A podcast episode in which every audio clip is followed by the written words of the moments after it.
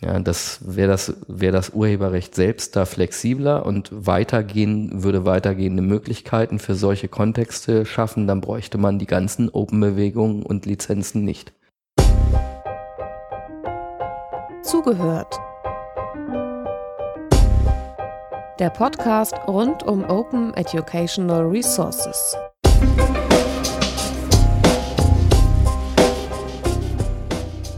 In unserer kleinen Reihe von Podcasts zum Thema Open Educational Resources sprechen wir heute mit zwei Juristen. Ich glaube, es geht ans Eingemachte, wenn es um OER in der Hochschule geht, bei einem Thema, das sowieso nicht ganz einfach ist. Nehmen wir jetzt die juristische Expertise dazu und haben einen langen Fragenzettel. Hintergrund ist, dass wir als Autoren gerade das OER White Paper für die Hochschule schreiben. Gerade heißt für die Leute, die später mal hören, im Februar 2015 und an vielen Enden schnell auf juristische Fragen stoßen, die wir nicht so einfach recherchieren konnten. Und jetzt wollen wir mal hören, ob die Juristen auch sowas sagen, wie ist nicht so einfach oder habt ihr zu kurz recherchiert? Oder dafür gibt es ja Juristen. Mit mir am Tisch hier in Berlin sitzen Professor Dr. Leonhard Dobusch und Dr. Till Kreuzer. Vielen Dank erstmal, dass ihr euch die Zeit nimmt. Mögt ihr euch kurz selbst vorstellen? Wer seid ihr? Was macht ihr? Und insbesondere, wie ist der Bezug zu OER? Ja, ich bin eigentlich nur nebenberuflicher Jurist, weil ich zwar in Österreich Jura studiert habe, aber jetzt als Juniorprofessor für Management an der Freien Universität Berlin am Fachbereich Wirtschaftswissenschaft arbeite, beschäftige mich aber in der Forschung schon seit längerem mit freien Lizenzen, also Creative Commons Lizenzen vor allem, und äh, habe davon ausgehend auch kürzlich mal für die Technologiestiftung Berlin eine Studie zum Thema Open Educational Resources, Benchmark und Potenziale für Berlin gemeinsam mit anderen erstellt und ich glaube, deshalb sitze ich heute hier. Das war Leonard Dobusch, jetzt kommt Till Kreuzer. Ja, ich beschäftige mich schon seit sehr langer Zeit mit ähm, juristischen Fragen um freie Lizenzen, sogenannte freie Lizenzen und zwar in verschiedensten Kontexten. Habe vor fast 15 Jahren angefangen, mich mit Open Source Software und Rechts äh, zu beschäftigen. Open Content kam dann danach. Dann kamen die ganzen Open Access, äh, Open Data Bewegungen und mittlerweile ist eben OER auch ein großes Thema. Ich habe schon Anfang der 2000er Jahre ähm, Informationen darüber verfasst, äh, Leitfäden, Broschüren geschrieben, Gutachten geschrieben, wie halt Urheberrecht an der Hochschule funktioniert, vor allem eben im E-Learning-Kontext. Prinzip ist das OER-Thema nur die Fortführung dieser Arbeit, die damals schon gemacht wurde, weil da mehr halt freie Lizenzen reinkommen, aber die ur urheberrechtlichen Fragen sind natürlich nicht irrelevant. Und ich habe vor einem Jahr ungefähr fürs BMBF eine Studie geschrieben. Also das heißt sowas, die heißt sowas wie urheberrechtliche Fragen bei Open Educational Resources. Fangen wir mit der Einleitungsfrage an, die ich in vielen Podcasts stelle. Februar 2015. Inwieweit ist die Diskussion um OER, spezifisch um OER in der Hochschule, ein Hype? Ist es was, was in der Praxis jeder Hochschullehrende sich täglich fragt? Ist es was, was ähm, nur in elitären Debattierkreisen diskutiert wird? Oder liegt es in jedem zweiten Präsidium zumindest unter den Top 20 Themen? Also wenn ich von meiner eigenen Hochschule berichte, dann ist OER ganz viel, aber sicher kein Hype, weil das immer noch kaum jemand überhaupt am Schirm hat, geschweige denn praktiziert. Also wenn man von so etwas wie einem Mini-Hype sprechen will, dann war das vor einem Jahr, also 2013, 14, ähm, die Massive Open Online Courses, die MOOCs. Ja. Da war es nämlich so, dass wirklich jetzt auch Kolleginnen und Kollegen von den verschiedensten Fachbereichen damals durch eine Ausschreibung des Stifterverbands gemeinsam mit Diversity für einen Wettbewerb von diesem MOOC-Konzept erfahren haben. Einfach weil rumgefragt wurde, wer will da mitmachen, wer will selber so einen MOOC erstellen. Aber da ich ja die Meinung vertrete, dass MOOCs mit Open Education Resources erstmal überhaupt nichts zu tun haben, ähm, würde ich nicht sagen, dass das ein Hype ist. OER ein Hype ist im Gegenteil. Und selbst diese, diese MOOC-Sache ist ja nach einem Jahr wieder abgeflaut, meiner auch völlig zu Recht, weil äh, da sehr viel Naivität auch damit verbunden war, wie einfach das ist, sowas hochqualitativ zu erstellen. Zweitens, äh, welche Ersparnispotenziale damit verbunden sind für Vortragende oder Hochschulen oder Studierende. Die lassen sich überhaupt nicht äh, so einfach realisieren. Aber OER selbst ist meiner Meinung nach ein absolutes Nischenthema an der Hochschule und weit entfernt, davon entfernt, ein Hype zu sein. da ist im Schulbereich derzeit mehr los. Ja, ich würde das bestätigen. Im Prinzip ist OER auch wieder nur eine Fortsetzung der Geschichte. Das ging mit E-Learning und Internet. Also E-Learning gibt's ja auch schon viel länger, als es das Internet schon äh, gibt. Ähm, aber es ging eben mit E-Learning und Internet irgendwann Ende der 90er Jahre los. Da haben sich auch viele Leute Gedanken darüber gemacht. Und dann ist immer die Frage, wie sehr das tatsächlich in den Alltag Einzug hält. Ähm, bei OER habe ich wenig das Gefühl, dass es schon wirklich im Alltag Einzug gehalten hat. Ähm, zumal die meisten Leute, wenn sie denn überhaupt diesen Begriff schon mal gehört haben, nach meiner Erfahrung überhaupt nicht wissen, was OER eigentlich ist. Ja, also ähm, diejenigen, die davon mal am Rande was mitbekommen haben, die denken halt, wenn ich übers Internet irgendwie Lehre mache, dann ist das OER. Ja, wie zum Beispiel mit einem MOOC oder wie zum Beispiel, ich stelle mein Vorlesungsskript äh, in, äh, in, auf den Hochschulserver oder sowas, ja, in die Lernplattform ein. Ich mache doch schon OER. da ist sicherlich mal dringend ähm, notwendig überhaupt zu erklären, wo denn der Unterschied ist zwischen, sagen wir mal, einfacher Fernlehre, die übers Netz irgendwie äh, verläuft und dann dadurch unterstützt wird und dem eigentlichen Ansatz von Open Educational Resources. Also was ist da eigentlich Open? Was bedeutet das? Und solange das nicht klar ist, ähm, glaube ich, kann man da überhaupt nicht von einem Hype reden. In öffentlichen Debatten wird es zwar immer mal wieder angesprochen, aber ich komme auch viel rum an Hochschulen. Und wenn man das so hört, was die Leute da so sagen, ähm, wenn sie denn mit dem Thema konfrontiert werden, das ist eigentlich meines Erachtens steckt das Thema total in den Kinderschuhen. Meinst du was ergänzen? Ja, also mein Eindruck wäre auch noch, dass ähm, diese äh, zarten Versuche, die da bestehen, wirklich auch noch immer stark von diesem E-Learning-Paradigma auch äh, dominiert sind, ja, dass das Ganze irgendwie jetzt digital und übers Internet noch sehr im Vordergrund stehen. Und äh, die Frage der Lizenzierung wird da eher als zusätzliche Belastung empfunden. Und ich glaube, wir haben hier ein Henne-Ei-Problem auch bis zu einem gewissen Grad. Die Vorzüge von OER, nämlich dass ich über die ganz normale Google-Suche Inhalte finde, die ich ohne Rechteklärung verwenden kann, sofern ich mich an die Lizenzbedingungen halte, das ist derzeit noch kaum möglich, weil es kaum Angebot gibt. Ja, dadurch, dass aber diese Vorzüge nicht, be, nicht irgendwie sichtbar und erlebbar sind, äh, ist es für die Leute mit zusätzlichem Aufwand verbunden. Ja, für die ist es ja schon schwierig, teilweise so äh, Blackboard, Moodle oder sonstige Systeme zu lernen. Ja, das ist für die ja teilweise schon Umstieg. Und äh, dann sollen sie auch noch quasi bei ihren Inhalten checken, ob sie die quasi unter freien Lizenzen zugänglich machen können. Das wissen die nicht, da fühlen sie sich unsicher. Ja, also OER hat da eigentlich so eine Art schlechten Namen fast, weil macht es noch komplizierter, was eh schon kompliziert ist. Ja. Mhm, vielleicht ganz kurz zum Aufräumen der Grundlagen, Digitalisierung, Hochschule, E-Learning etc es greift ja nicht erst tatsächlich, wenn so explizite E-Learning-Angebote sind, sondern auch wenn jemand in einer ganz normalen Präsenzlehre, also normal, was heißt das, in einer traditionellen Präsenzlehre Materialien digital bereitgestellt kriegt, greifen ja schon lizenzrechtliche Fragen. Das ist aber was, was in meiner Wahrnehmung schon relativ breit in den Alltag eingekommen ist. Also ähm, ich vermute, wir haben ungefähr alle gleich studiert, so knapp vor der Jahrtausendwende, ähm, wo man halt tatsächlich irgendwie noch alles auf Papier hatte ich glaube, mein erster studentischer Aushilfsjob 1997 war Einscannen von Materialien für einen Versuch elektronischer Seminarapparat. Ähm, hat sich aber niemand um Lizenzen gekümmert und ich weiß nicht, was für ein Format es war. Irgendwann dann kam PDF dazu und dann war es einfacher. Ähm, aber das ist, glaube ich, heute ja schon zumindest nicht mehr die Ausnahme, dass man solche Sachen digital bereitstellt. Ich würde auch sagen, dass das inzwischen zur Regel geworden ist, aber genau davon profitiert, dass das in digital abgeschlossenen Räumen passiert und man sich immer noch nicht um Lizenzen kümmern muss. Und das genau der, der, der systematische strukturelle Nachteil von OER ist, dass es, wenn ich etwas als Open Educational Resources ins Netz zugänglich stellen will, dann muss ich mich um Lizenzen kümmern. Dann kann ich mich nicht mehr um die rechtlichen Fragen rumdrucken, wie das derzeit passiert, wo man einfach sagt, naja, das ist in diesem digitalen Kurs, da können 30, 40, 100 Leute darauf zugreifen, aber es steht nicht frei im Netz, damit mache ich eigentlich, was ich will. Wie würdet ihr denn tatsächlich einem Hochschullehrenden, der fragte, was hat das denn für mich für eine Bedeutung? Ich will gar nichts öffentlich ins Netz stellen, die Relevanz erklären? Ja, das ist ja jetzt auch wieder ein sehr schwer zu verstehender Unterschied. Was ist der Unterschied zwischen ich stelle ein digitales Dokument nicht als OER in einen abgeschlossenen Lernraum und ähm, ich stelle ein solches Dokument unter OER-Paradigmen, ähm, äh, nämlich unter einer freien Lizenz, in einen solchen Lernraum. Das kann ich ja durchaus tun. Nur die Frage, die sich dann eben anschließt, ist ja, wo ist denn eigentlich der Unterschied?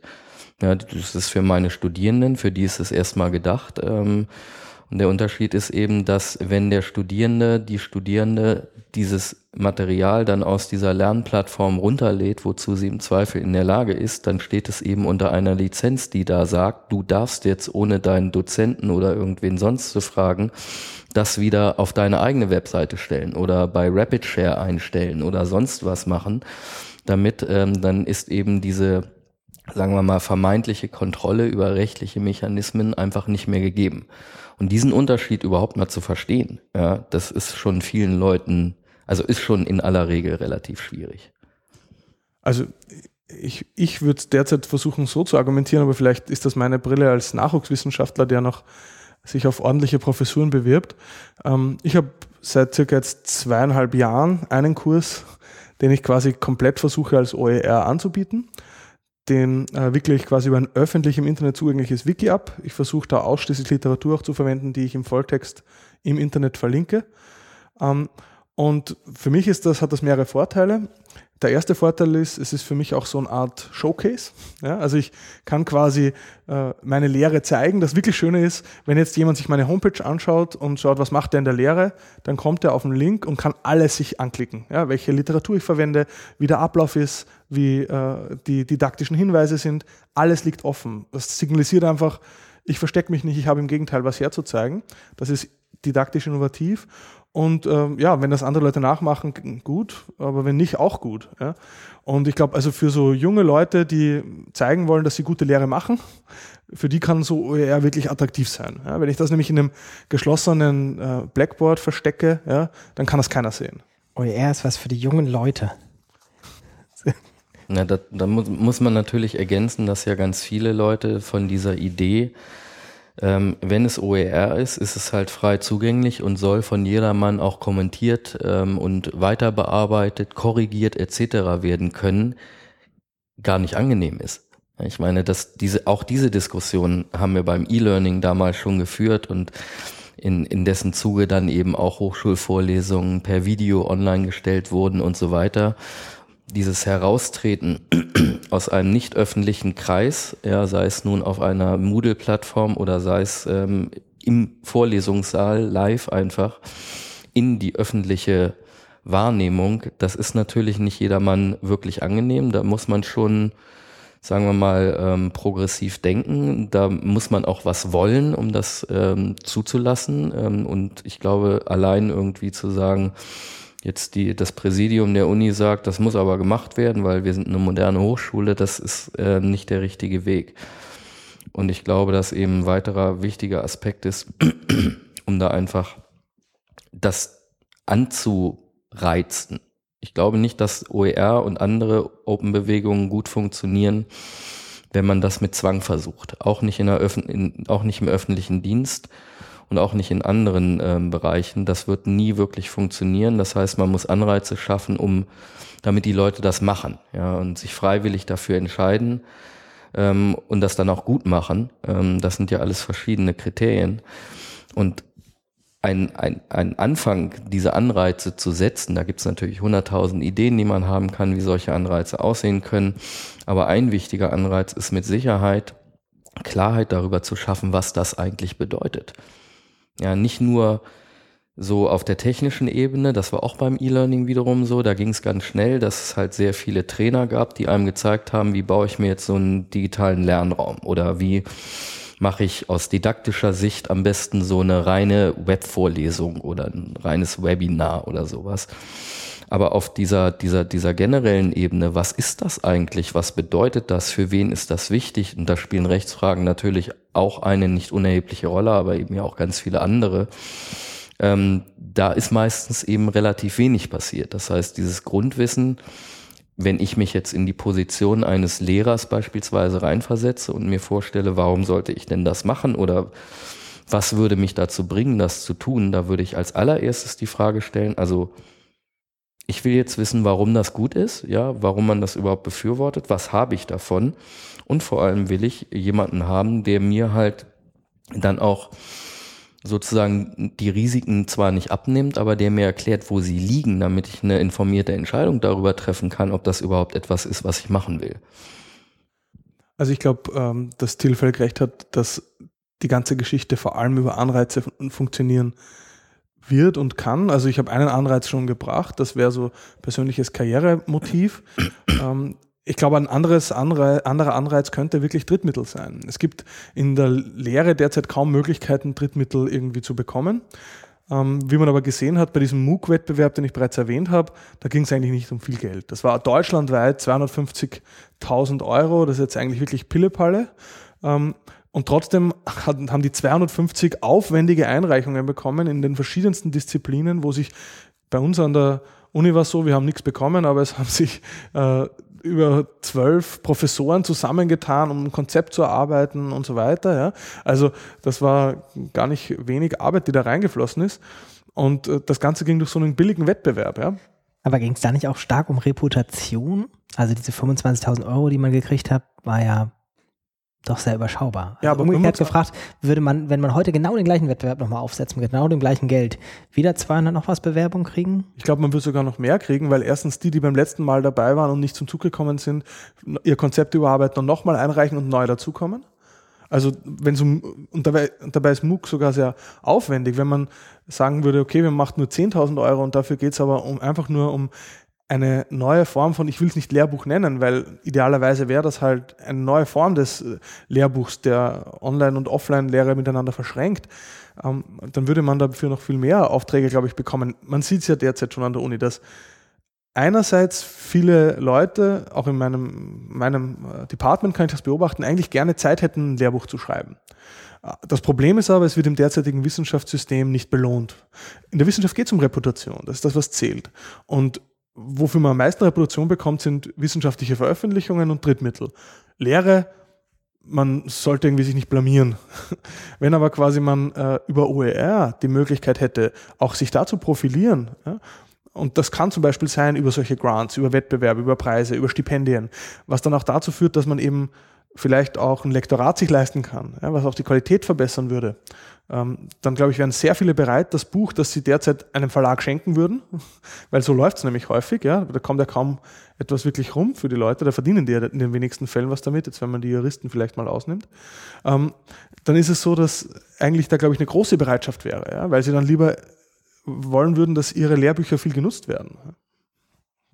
Also ein Wettbewerb. For Educational Resources, formerly known as the Lehrbuch. Ich spreche immer von einer äh, Exzellenzinitiative für die Lehre, die als einen festen Bestandteil Finanzierung von offenen Lehrmaterialien hat. Und insofern ein sanfter Widerspruch zu dem, was Till gemeint hat mit, äh, ich glaube, es muss eine Mischung sein aus Zwang und Anreize, nämlich dass man die Anreize mit einem Lizenzzwang ver verknüpft. Ja? Also quasi es gibt Förderung für die Lehre, aber zusätzliches Geld ist ein Anreiz, niemand muss, ja? aber wer quasi dieses zusätzliche Geld haben will, der muss offen lizenzieren. Also das wäre sozusagen mein Vorschlag. Ja, da würde ich mich auch ohne weiteres mit anfreunden können. Es ist ja immer die Frage, was ist ein Anreiz in diesem Zusammenhang und ist das eher Zwang, da nicht teilnehmen zu dürfen, wenn man nicht dies oder jenes macht, also negativer Zwang sozusagen, oder ist es ein Anreiz, mitzumachen, wenn man halt äh, äh, bestimmte Regeln einhält? Okay. Ähm, wir haben jetzt tatsächlich noch relativ unjuristisch drüber gesprochen. Ähm, aber das ist häufig so. Die Pädagogen in dem Podcast sprechen immer über die Rechtsfragen und wenn man zu den Juristen kommt, machen sie auf was neue und äh, innovative Lehre sein kann. Ähm, was ich gut finde, soll nicht falsch verstehen. Ähm, sprechen wir aber mal über Urheberrecht. Ist es, ähm, was ist denn das Gegenteil von einem Hype? Ein, ein ähm, eine weit verbreitete Unsicherheit und Furcht in Sachen Urheberrecht in den Hochschulen oder ist es eher eine Ignoranz, dass man sich denkt, ich weiß nicht genau, was ich da darf oder nicht darf, aber es kriegt ja eh keiner mit? Also nach meiner Erfahrung ist es tatsächlich sehr viel Unsicherheit, was eben auch dann dazu führt, dass ein weiterer na, Aspekt entsteht, ähm, nämlich zu sagen, es ist immer relativ leicht, äh, auf Rechtsfragen zu verweisen, äh, wenn man etwas nicht möchte. Ja, das ist äh, sehr weit verbreitet, auch in ganz anderen Kontexten, dass dann gesagt wird, ja, OER, das klingt ja alles schön und gut und finde ich auch super, ja, aber rechtlich geht das ja alles gar nicht. So, ähm, und die Frage ist immer, ähm, ist das eine informierte Aussage? Also ist es wirklich so, dass die wissen, das geht rechtlich nicht? Im Zweifel nicht, weil wenn sie sich damit genau beschäftigen würden, dann geht da schon rechtlich allerhand. Oder ist es eben so nur ein vorgeschobenes Argument, um eine Abwehrhaltung zu begründen? Und ich habe einen Vortrag gehalten letztes Jahr bei der Friedrich Ebert Stiftung und dazu auch so einen Artikel geschrieben, in so einem Reader erschienen und bei iWrites. Und da, ähm, den, den, den haben wir genannt, ähm, drei Mythen zu Open Educational Resources und Rechtsfragen war halt einer dieser Mythen. Äh, und so die, diese, der Mythos ist halt, äh, OER ist mit heutigem Urheberrecht nicht vereinbar und deshalb geht das alles gar nicht. Ähm, viel von dem hat natürlich auch mit großer Unsicherheit zu tun, weil ich meine, wie viele Leute in diesem Land sind Urheberrechtsexperten und das muss man auch sagen, um die zum Teil auftretenden Fragen zu beantworten, muss man wirklich mitunter richtiger Experte sein. Und selbst wenn man es ist, hat man auf die eine oder andere Frage trotzdem keine Antwort. Das heißt, das, also das Urheberrecht ist halt ein richtiges Expertensystem ähm, und sich dem auch nur anzunähern, dazu gehört halt allerhand Kenntnis.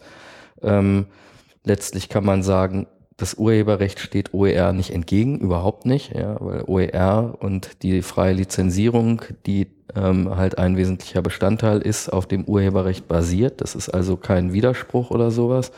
Und das Urheberrecht verbietet auch niemandem mit seinen Materialien Dinge zu tun, die man gerne möchte, zum Beispiel OER. Ähm, aber es sind natürlich allerhand Rahmenbedingungen zu klären, bevor man sagen kann, okay, dieses oder jenes Material soll konkret unter dieser oder jener Creative Commons Lizenz ins Netz gestellt werden. Ähm, und diese Vorfragen können halt sehr kompliziert sein. Aber das ist ja eine Frage, wir OER-Leute sagen dann immer sehr gern, wenn es kompliziert wird, ja, das ist vor allem aber eine Frage des Urheberrechts, dass es so kompliziert macht. Das ist nicht OER-spezifisch. Aber im Alltag, bevor die Leute überhaupt wussten, was OER ist, haben sie ja auch nicht so viel Sorgen ums Urheberrecht äh, gehabt. Ich sage, ähm, die Verlage tun da ihr Bestes, um den schlechten Ruf des Urheberrechts im Wissenschaftsbereich noch weiter zu beschädigen. Ich kann da wirklich äh, aus dem, aus dem Alltag, aus dem, an der Universität berichten. Gerade diese Woche oder habe ich wieder eine Mail bekommen von einem Verlag, wo ich einen Case beigesteuert habe zu einem Lehrbuch. Ähm, und abgesehen davon, dass ich natürlich keinen Cent bekomme für diesen äh, Beitrag, ja, äh, wo durchaus einiges an öffentlich finanzierter Arbeit reingeflossen ist, ähm, ist es so, dass ich jetzt dann Copyright-Form unterschreiben musste mit der Einräumung von exklusiven Rechten. Gleichzeitig habe ich da unterschrieben, dass ich für jede Art äh, der irgendwie äh, Liability, also der, für jede Art, äh, wo, wo irgendwie eine Verletzung begangen worden sein könnte, in meinem Text selber hafte. Gleichzeitig habe ich noch bestätigt, dass ich alle Rechte geklärt habe. Das musste ich dann nochmal explizit ankreuzen und unterstreichen und äh, bunt anmalen, dass ich auch wirklich mit jedem, von jedem kleinsten Stück äh, Bildmaterial auch mit die Rechte geklärt habe oder es wirklich selbst gemalt habe. Ähm, und äh, dann äh, gab es da Rückfragen. Bei mir war das noch relativ einfach, einfach weil ich gesagt habe, habe ich getan. Habe ich natürlich nicht überall, weil das sind so Sachen, wo wie, wie soll ich einen Screenshot von der Nupedia aus, äh, 19, äh, aus 2001 klären? Ja, also das geht überhaupt gar nicht. Ja. Verwaistes Werk. Naja, ist, keine Ahnung, schwierig. Äh, also, aber ich habe sozusagen als Jurist da den Mut zur Lüge, äh, Lücke äh, und äh, die die meisten anderen haben aber total viel Sorge, ja. Weil das Problem ist, als Jurist ist man sich viel stärker bewusst, dass sich manche Sachen gar nicht so klar klären lassen und dass man äh, in Wirklichkeit, dass die Risiken sehr gering sind. Ja? Äh, und dass die Verlage prinzipiell einmal versuchen, also für sich die Risiken zu minimieren und sie auf ihre Autoren witzigerweise abzuwälzen. Und äh, gleichzeitig, was aber bei diesem Buch zum Beispiel passiert ist, ist, dass die Verlage gesagt haben, ähm, klären Sie die Rechte für diese, für diese Bilder und äh, das müssen sie auch tun, wenn sie das selber nachgebaut haben. Also sozusagen selbst äh, ein Bild, das quasi nachgebaut wird, da dürfen sie nicht einfach so verwenden, auch da müssen sie es klären. Ähm, ich würde mal sagen, das ist überhaupt gar nicht so eindeutig äh, und da will ich noch gar nicht von Fragen des wissenschaftlichen Zitatrechts äh, reden. Ja? Aber ich glaube, da merkt man zwei Dinge. Das erstens eine sehr restriktive Auslegung des Urheberrechts von, äh, von Verlagsseite. Das ist die Art und Weise, wie die Leute heute an Unis mit dem Urheberrecht in Kontakt kommen. Das sind diese Corporate Forms, das ist der Umgang mit den Verlagsjuristen, die sich vor allem absichern wollen und das auf Kosten der Leute machen. Und wenn man da jedes Mal, wenn man ein Buch rausgibt, gelernt bekommt, ich darf nichts eigentlich, ja, und ich muss alles klären, ja, dann betrifft das natürlich auch das sonstige Herstellen von Werken. Das ist die eine Seite. Die, würde ich sagen, radikale äh, Auslegung des Urheberrechts durch Verlage. Und die andere Seite ist natürlich schon auch ein restriktives, undurchschaubares, gerade im Wissenschaftsbereich in Deutschland zersplittertes Wissenschaftsurheberrecht und eine viel zu enge Zitatschranke auch in diesem Bereich. Ja, es kommt eben noch ins, also was, was ein Phänomen ist, was mir immer wieder ähm, vor Augen geführt wird, weil ich ja viele Diskussionsveranstaltungen und solche Dinge mache, dass die Leute selbst unsicher sind, ob sie ihre eigenen ganz selbst erstellten Werke, also sagen wir mal ganz selbst geschriebene Texte, ob sie die dann irgendwie ins Netz stellen dürfen. Ja, geschweige denn unter OER, das ist ja dann noch eine weitere Komplexität veröffentlichen dürfen unter freien Lizenzen.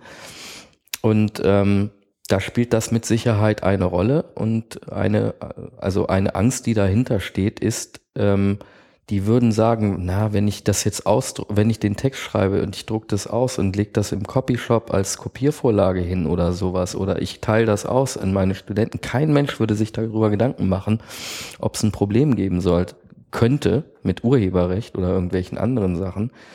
Aber in diesem Kontext ist es halt so, das Netz ist gleich gefährlich, ja, mhm. weil alles ist visibel ähm, und diese, diese erhöhte Publizität, die ja vorhin schon angesprochen, eben auch ähm, viel damit zu tun hat, ob man sich in die Öffentlichkeit begeben möchte oder nicht, hat eben auch viel mit dieser Rechtsunsicherheit zu tun, die damit einhergeht.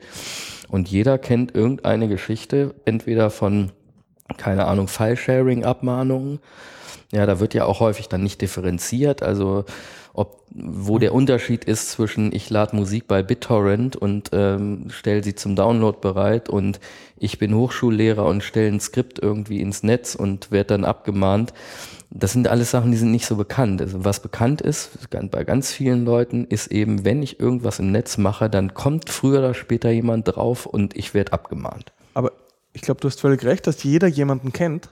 Und auch da muss man sagen, ist halt die Abmahnpraxis der Verlage wirklich ein Einschüchterungsinstrument auch. Und ich sage, ich kann nur ein Beispiel wieder von meinem äh, Nachbarlehrstuhl sagen, ja, wo ohne, ohne Witz der Professor abgemahnt wurde, weil er auf, seinem, auf seiner Webseite, auf der Uni-Webseite, ein eingescanntes Video, äh, ein eingescanntes Interview mit ihm selbst, geführt von einer Tageszeitung, äh, quasi äh, zugänglich gemacht hat und hat damit eine Urheberrechtsverletzung begangen, weil er quasi diese Seite von einem Interview mit ihm, das er kostenlos denen gegeben hat, auf mhm. seine Seite ja, ähm, hochgeladen hat. Jetzt kann man sagen, rechtlich haben die Recht in quasi äh, könnte man zumindest darüber diskutieren, ob da genug Schöpfungshöhe auf Seiten des, äh, des Interviewers war. Ja. Aber alleine, dass so etwas vorkommt, und das ist jetzt keine erfundene Geschichte, sondern das ist erlebt. Und man kann sich, dann sagt das, zeigt das natürlich, dass das einschüchtert und dass deshalb diese Ängste auch nicht irgendwie ab, man die nicht einfach abtun kann. Ja? Also das ist nicht nur Wahn, sondern das sind reale Fälle. Ja? Und da muss man halt schon sagen, OER ist möglich natürlich mit dem derzeitigen Urheberrecht. Die Lizenzen basieren auf dem bestehenden Urheberrecht. Das heißt, natürlich kann ich OER gestalten. Aber einfach zu sagen, na dann mach doch. Ja? Glaube ich, überfordert angesichts der derzeitigen Rechtssituation und angesichts dessen, dass man sehr viel Bürde auf den äh, Autoren und Autorinnen solcher wissenschaftlichen Texte und Lehrbücher äh, ablädt, ja, dass die das Risiko tragen, ja, glaube ich, schon viel verlangt. Wäre ja auch eine Möglichkeit zum Beispiel für einen weiteren Anreiz, ähm, Hochschul-Policies, ähm, die da besagen, wir wollen, dass unsere Leute OER machen und wenn einer OER macht und der wird tatsächlich abgemahnt, dann tragen wir die Kosten. Ja, also so, sozusagen eine, ähm, eine Liability-Versicherung von Seiten der Anstellungskörperschaft. Ähm, das sind, das sind Sachen, die würden bei, bei Hochschullehrern und auch bei Lehrern anderer, anderen Lehrern wahnsinnig gut ankommen, weil man dann ähm, sagen würde, okay, die Hochschule, die kann sowas vielleicht handeln, ja. Ich brauche mich da selbst, möglicherweise muss ich mich kümmern, weil ich werde da in einen Prozess reingezogen, aber ich habe wenigstens keinen finanziellen Nachteil. Ähm, das sind natürlich Sachen, die ganz viele Ängste nehmen könnten und wäre, glaube ich, ein ganz guter Ansatz, um da auch, kann man viel mit aus dem Weg Fällt für mich total unter Anreiz. Also das wäre wirklich ein echter Anreiz. Also ich kann nur sagen, wenn man sozusagen sagen würde, Leute, wenn ihr es offen zur Verfügung stellt, wenn ihr es quasi nicht jetzt in erster Linie für die eigene Tasche macht, was eh überschätzt wird, weil die wenigsten verdienen viel mit ihren Lehrbüchern, aber wenn ihr es offen macht, dann unterstützen wir euch äh, quasi bei rechtlichen Fragen. Nämlich nicht nur, dass wir euch nachher schadlos halten mit so einer Art, solange ihr es quasi nach bestem Wissen und Gewissen gemacht habt. Ja? Also gegen grobe Fahrlässigkeit würde man wahrscheinlich äh, immer äh, sich nicht äh, quasi haftbar machen dafür. Aber wir unterstützen euch vorher bei der Beratung. Wir machen dann sozusagen quasi so einen Vorab-Check. Und danach seid ihr dann quasi auf der sicheren Seite. Sowas wäre eine tolle, tolle Idee. Ich kann mir nur derzeit kaum vorstellen, eine deutsche Hochschule, die das wirklich machen würde. Die der Hochschulen haben ja wahrscheinlich alle, mehr oder weniger alle inzwischen ein Justitiariat. Heißt das Wort so? Justitiariat? Rechtsabteilung. Eine Rechtsabteilung. ähm, kennt ihr positive Beispiele oder ist das so, wie es mein begrenzter Ausschnitt äh, in der Wahrnehmung ist, dass die hauptsächlich Handzettel rumschicken, Achtung, Sie müssten auf folgende 92 Sachen achten. Also ich kenne nur äh, schlechte Beispiele. Ich kenne nur immer, wenn man ein Projekt äh, wirklich killen will, sagt man, erklärt das mal mit der Rechtsabteilung. Aber und zwar, das, wobei man sagen muss, das betrifft jetzt nicht nur ähm, Urheberrecht. Ich würde sagen, ja. der, der größte Killer ist der Datenschutz. Also wenn ich quasi so Sachen machen will wie ähm, irgendwelche neuen Online Direct Voting Tools in der Lehre, wo quasi Ergebnisse unmittelbar angezeigt werden und das läuft über einen US-Server. Hm, tja, leider nicht möglich. Oder äh, wenn es um so Sachen geht wie, ich betreibe ein Journal, Open Access Journal, frei zugänglich, offen lizenziert, auf einem Server der Uni, sie bieten einen super Service an, um das Ganze ja, ich kann leider keinen Counter für Downloads anbieten, weil da müssten sie nämlich die IP-Adresse kurz sperren. Und es hängt leider seit eineinhalb Jahren in der Rechtsabteilung, ob so eine kurze temporäre Speicherung einer IP-Adresse personenbezogene Daten äh, für einen Counter, äh, ob das möglich ist. Ich meine, es ist völlig grotesk, also auf die Idee muss man kommen, ja. Aber man will immer auf der sicheren Seite sein. Ja, sagen wir mal so, also das, was hier auch wieder Genau die gleiche Debatte gab es beim E-Learning auch schon. Ja.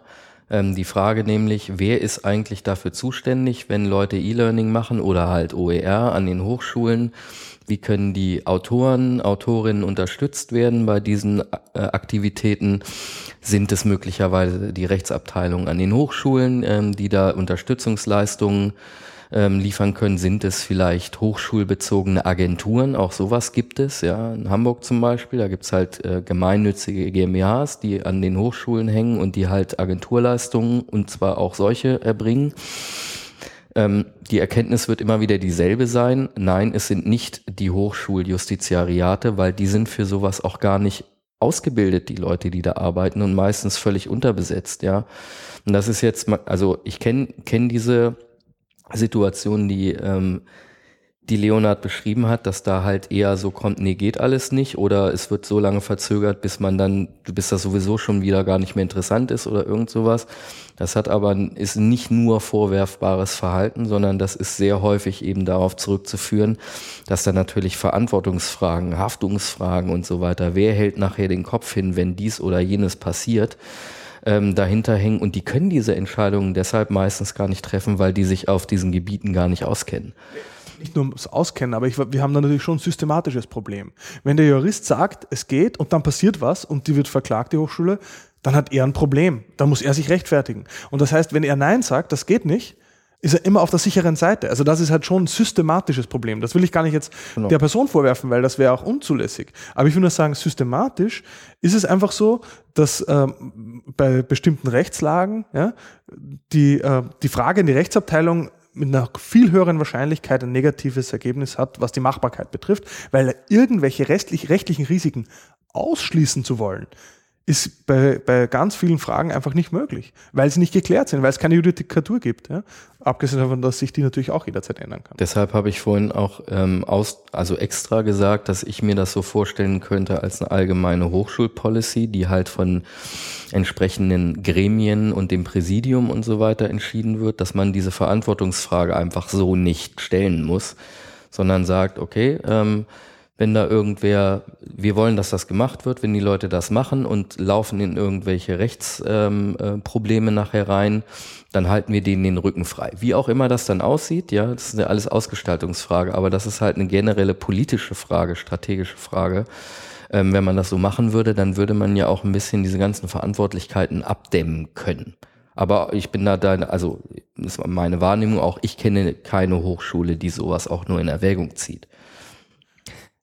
Ich, ich würde aber, ich glaube, und darauf wolltest du ja ein bisschen hinaus auch, Jöran, ähm, die Frage, gibt es rechtspolitischen Handlungsbedarf? Und den würde ich dennoch auf jeden Fall sehen. Ja? Und ich glaube nur, der, der Trugschluss ist häufig zu glauben, äh, man müsste es nur genauer regeln.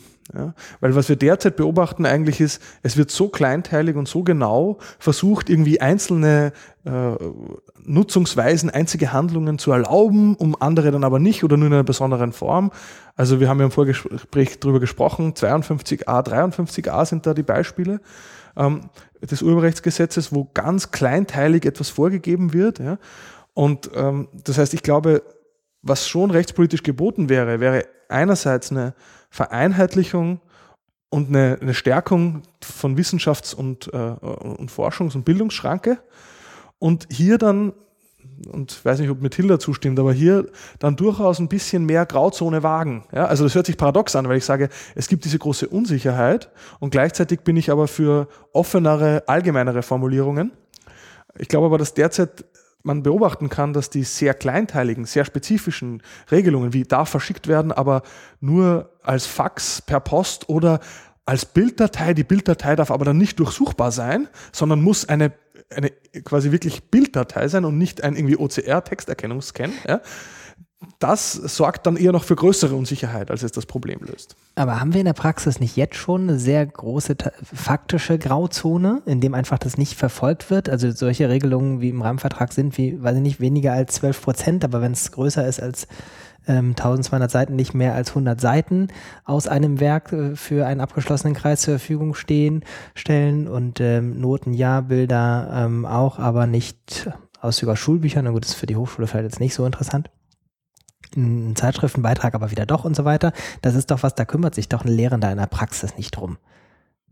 Ja, die Frage ist ja, warum ist das relevant? Also diese Verfolgungsfrage. Das ist äh, auch in der Rechtsberatung so.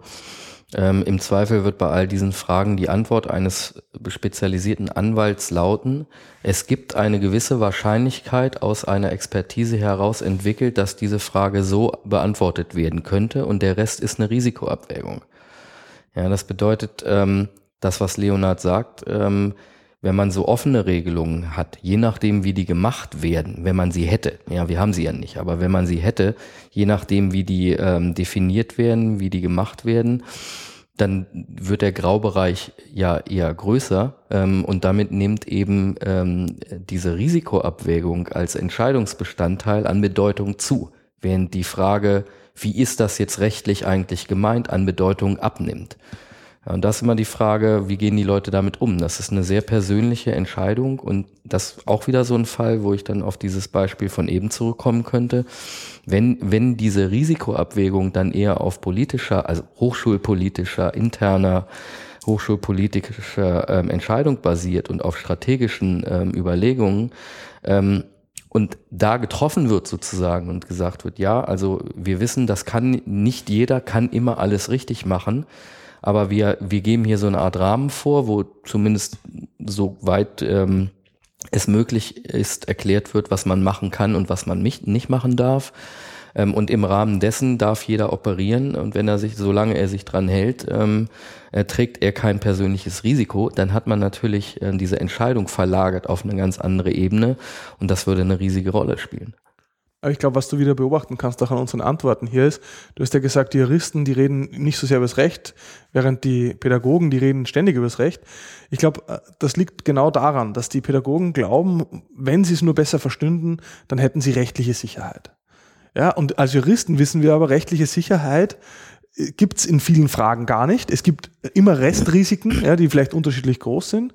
Und das heißt, letztlich äh, geht es dann trotzdem eher darum, dass man sich bewusst macht, wo Handlungsspielräume sind und wo man auch quasi guten Gewissens gewisse restliche, äh, rechtliche Risiken einfach managen muss. Und das ist dann eben eine Managementfrage, eine hochschulpolitische Frage, eine Frage der Hochschulleitung und keine der Juristen. Würdet ihr denn die These teilen, dass tatsächlich sozusagen durch das komplizierte, unpraktische, unüberschaubare Urheberrecht ähm, es sozusagen eine Treiberentwicklung gibt für OER, also dass sozusagen die Not entsteht, dass man sich nach alternativen Systemen, nach alternativen Umgebungen umschaut? Also die gesamte Open Source, Open Content ähm, Lizenzentwicklung basiert genau auf diesem Aspekt. Ja, wenn das Urheberrecht nicht so wäre, wie es jetzt ist, nämlich für viele Kontexte einfach zu eng, zu wenig flexibel, ähm, zu eingeschränkt, dann bräuchte man diese Krücke der Lizenzen im Prinzip nicht. das kann man ja auch an einem ganz konkreten Beispiel machen. Würde es eine gesetzliche Regelung geben, die sagt, ähm, für Bildungs- und Forschungszwecke dürfen urheberrechtlich geschützte Materialien ganz gleich welcher Art, ganz gleich auf welche Art und Weise verwendet werden. Punkt. Dann bräuchte man kein OER.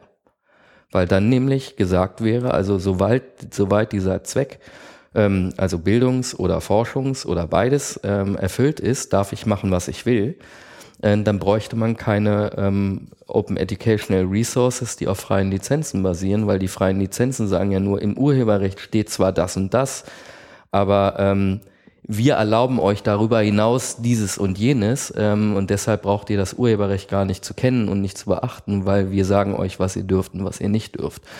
Ja, das wäre das, wäre das Urheberrecht selbst da flexibler und weitergehen, würde weitergehende Möglichkeiten für solche Kontexte schaffen, dann bräuchte man die ganzen Open-Bewegungen und Lizenzen nicht. Und ist es denn vielleicht so, dass die Krücke sozusagen nur die, den schwierig auszuhaltenden Zustand aber noch stabilisiert? Das können wir auch sagen. Sozusagen, es macht den äh, schlechten Zustand etwas aushaltbarer, weil wir jetzt eine Krücke haben, mit der wir noch da zurechtkommen. Also das ist eine, fast eine alte Diskussion, die es immer schon gab. Äh, müssen die Massen erst verelenden, bis sie sich auflehnen? Äh, und äh, ich bin jetzt kein Anhänger der, der Verelendungstheorie im Wissenschaftsbereich, also im, im, im Lehrmittelbereich. Man könnte auch umgekehrt argumentieren, ähm, dass so etwas wie Open Educational Resources, Open Access und freie Lizenzen zeigen, dass wenn man Inhalte frei zugänglich macht, das einerseits mit positiven Zusatzeffekten, mit Kollateralnutzen verbunden sein kann und gleichzeitig das auch jenseits sozusagen dieses klassischen exklusive Rechte weitergeben äh, Modells äh, Möglichkeiten von Vergütung, Möglichkeiten von Erzeugung von solchen hochqualitativen Lehrmitteln bestehen. Also man könnte beide Argumente äh, kann man bringen. Ich bin eher ein Anhänger dessen, Open Educational Resources zeigen im bestehenden Rechtssystem, was möglich wäre ja, und was möglich ist in der Realität. Ja? Und das heißt. Ja, die Kausalitäten sind natürlich auch sehr schwer auszumachen. Also führt ein, ein solches Mittel ähm, zur Lösung eines temporären Problems, nennen wir es mal so, ja, ähm, dazu, dass das Problem nicht gelöst wird? Ähm, oder schafft es vielmehr vielleicht Showcases, ähm, dass das, dass die eigentliche Regelung ähm, so wie sie immer erdacht wurde und wo sie so wie sie begründet wurde, gar nicht so sein muss, wie sie jetzt ist, weil andere Sachen eben auch gut funktionieren. Das ist sehr schwer zu sagen. Ähm, also ich würde sagen, aus rein realpolitischer Sicht ähm, muss man sagen, ohne diese Lizenzen ähm, würde es ganze Wirtschaftszweige, würde es ganz riesige Arten von ähm, Repositorien und äh, Zugängen zu Kultur, zu Literatur, zu ähm, Wissenschaft und so gar nicht geben. Ja, weil nämlich nicht damit zu rechnen ist äh, und das eben auch schon seit langer Zeit nicht damit zu rechnen war, dass sich ähm, das Recht eben in einer Geschwindigkeit mitentwickelt, ähm, geschweige denn, dass der politische Wille auch nur in diese Richtung gehen würde, ähm, diese ganzen Dinge ebenso abzufangen das würde ich gerne aufgreifen. Wir haben ja einen Koalitionsvertrag auf Bundesebene, aktuell gültig, in dem steht, wir werden den wichtigen Belangen von Wissenschaft, Forschung und Bildung stärker Rechnung tragen und eine Bildungs- und Wissenschaftsschranke einführen. Müsstest du, Till, damit nicht jetzt total glücklich sein, weil du denkst, die sind ja genau auf dem Weg, den du gerade skizziert hast? Na, also das ist sehr, sehr fraglich, ob A, natürlich was dabei dann rauskommt, weil die Kräfte, die da wirken, sind schon nicht unerheblich. Die Wissenschaftsverlage sind gut organisiert zum Beispiel ähm, und wir natürlich alles daran setzen, dass wenn man so einen Schritt geht, ähm, die, der letztlich, dass das dann irgendwie anders aussieht, aber im Prinzip das gleiche drin steht wie vorher. Ja, das kann man ja versuchen. Ähm, so können Gesetze gemacht werden oder sogar noch weniger, wer weiß. Ähm, das ist das eine. Und das zweite, der zweite Umstand, der natürlich sehr skeptisch ähm, stimmt in Bezug auf die Möglichkeiten, die man überhaupt hat, selbst wenn der politische Wille da ist, äh, um so etwas umzusetzen, äh, sind halt extrem eingeschränkt, weil äh, die urheberrechtlichen Vorgaben aus der EU kommen und äh, aus völkerrechtlichen Verträgen.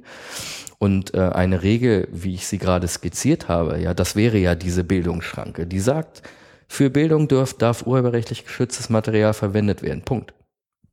Ja, so eine Regelung, die wäre weder mit EU-Recht vereinbar, noch wahrscheinlich mit internationalen völkerrechtlichen Verträgen, die es seit 150 Jahren, ich übertreibe, aber schon seit sehr langer Zeit gibt, deren Änderungen äh, 600 Jahre dauern würden. Insofern ist das Korsett, in dem sich der deutsche Gesetzgeber da befindet, auch wenn er den Willen entwickelt, in diese Richtung zu gehen, sehr eng. Was bedeutet, ich bin optimistisch tatsächlich, dass das Thema angegangen wird. Ähm, und ich bin auch verhalten optimistisch, dass sich dadurch eine Besserung ergibt gegenüber dem Status quo.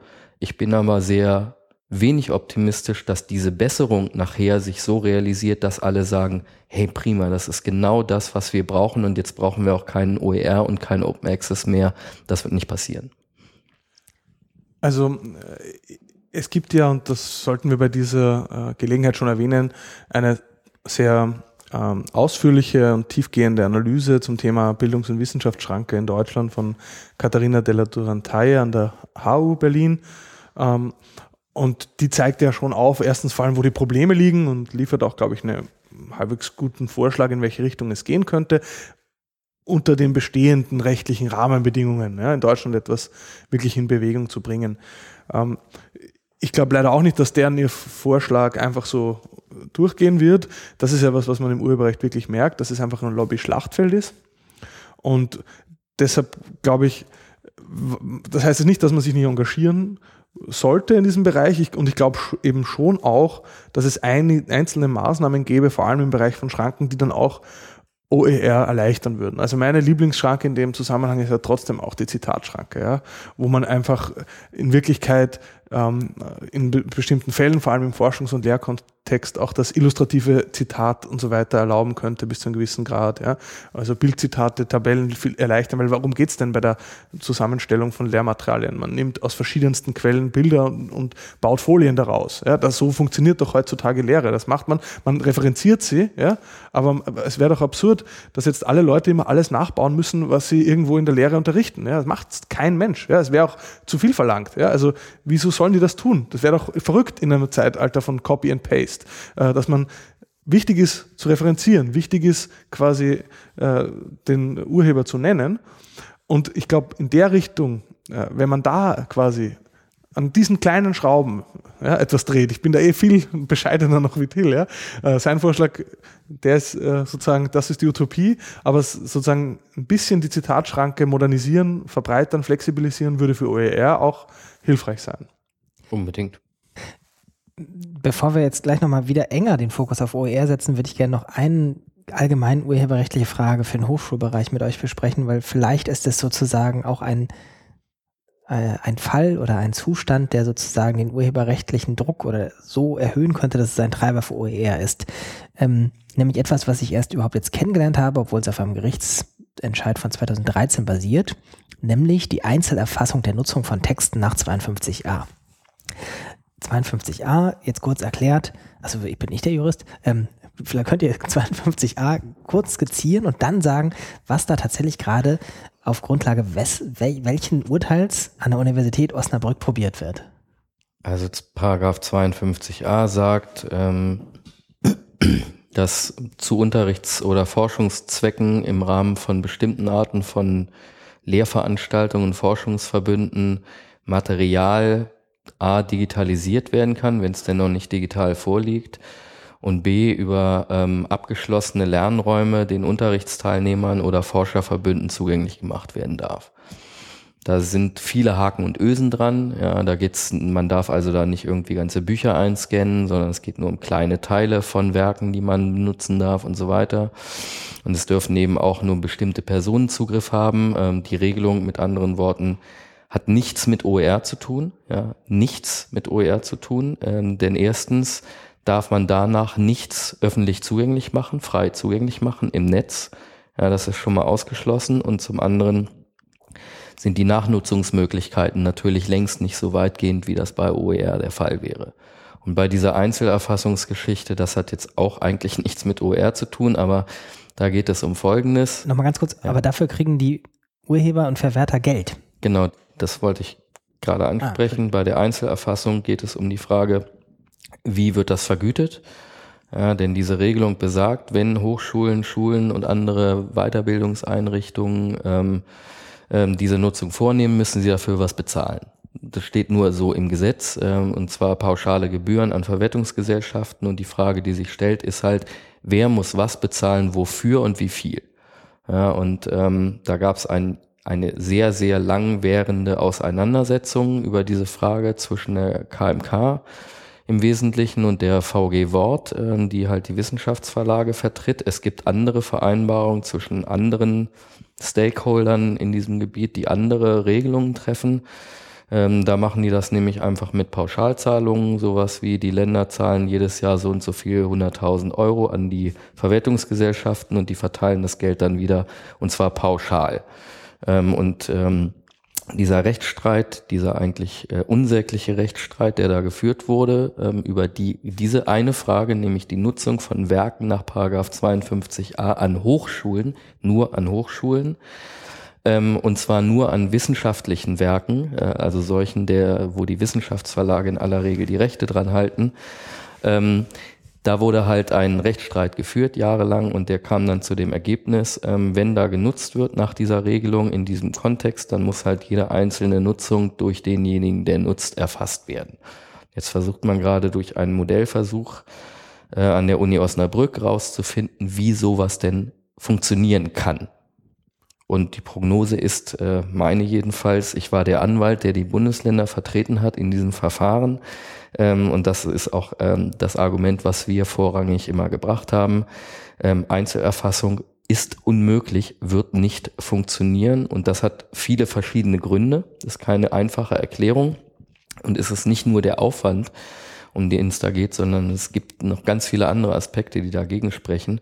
Äh, und deshalb ist im Prinzip eine Pauschalvergütungslösung, wie das bei jeder anderen Art von Vergütung nach Schrankenbestimmungen im Urheberrecht immer gemacht wurde, ja, ähm, ist eigentlich der einzige Weg, äh, um dieses Problem oder diese Frage, wie wird vergütet und ähm, ähm, in welcher Höhe zu klären. Aber die Gerichte haben anders entschieden und jetzt muss man eben mit dieser Situation erstmal leben, es sei denn, und das ist noch eine Möglichkeit, ähm, dieses Verfahren, da ging es ja um den Abschluss eines Vertrages. Ja, also die Gerichte haben sozusagen vorgegeben, was in diesem Vertrag stehen könnte.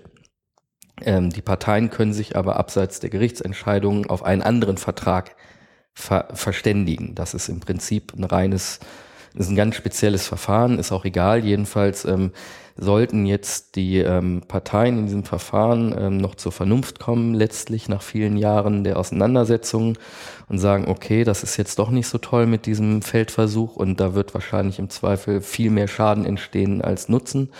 Ähm, und dann können sie immer noch sagen, okay, dann machen wir jetzt doch irgendwie eine Pauschalvergütung. Mhm. Also ich kann da nur äh, eine Anekdote berichten, weil genau von diesem Pilot Versuch da an der Uni Osnabrück habe hab ich eine fast schon verzweifelte Mail bekommen, wo mir jemand schreibt, eine Freundin macht gerade eine Vertretung an der Uni Osnabrück. Sie erzählte, dass dort die Lehrenden jetzt wieder Reader in Copyshops hinterlegen, also ich zitiere, weil die Uni darauf besteht, dass sie die Texte aus den elektronischen Semesterapparaten bei der VG Wort anmelden und ihnen das zu viel Arbeit ist.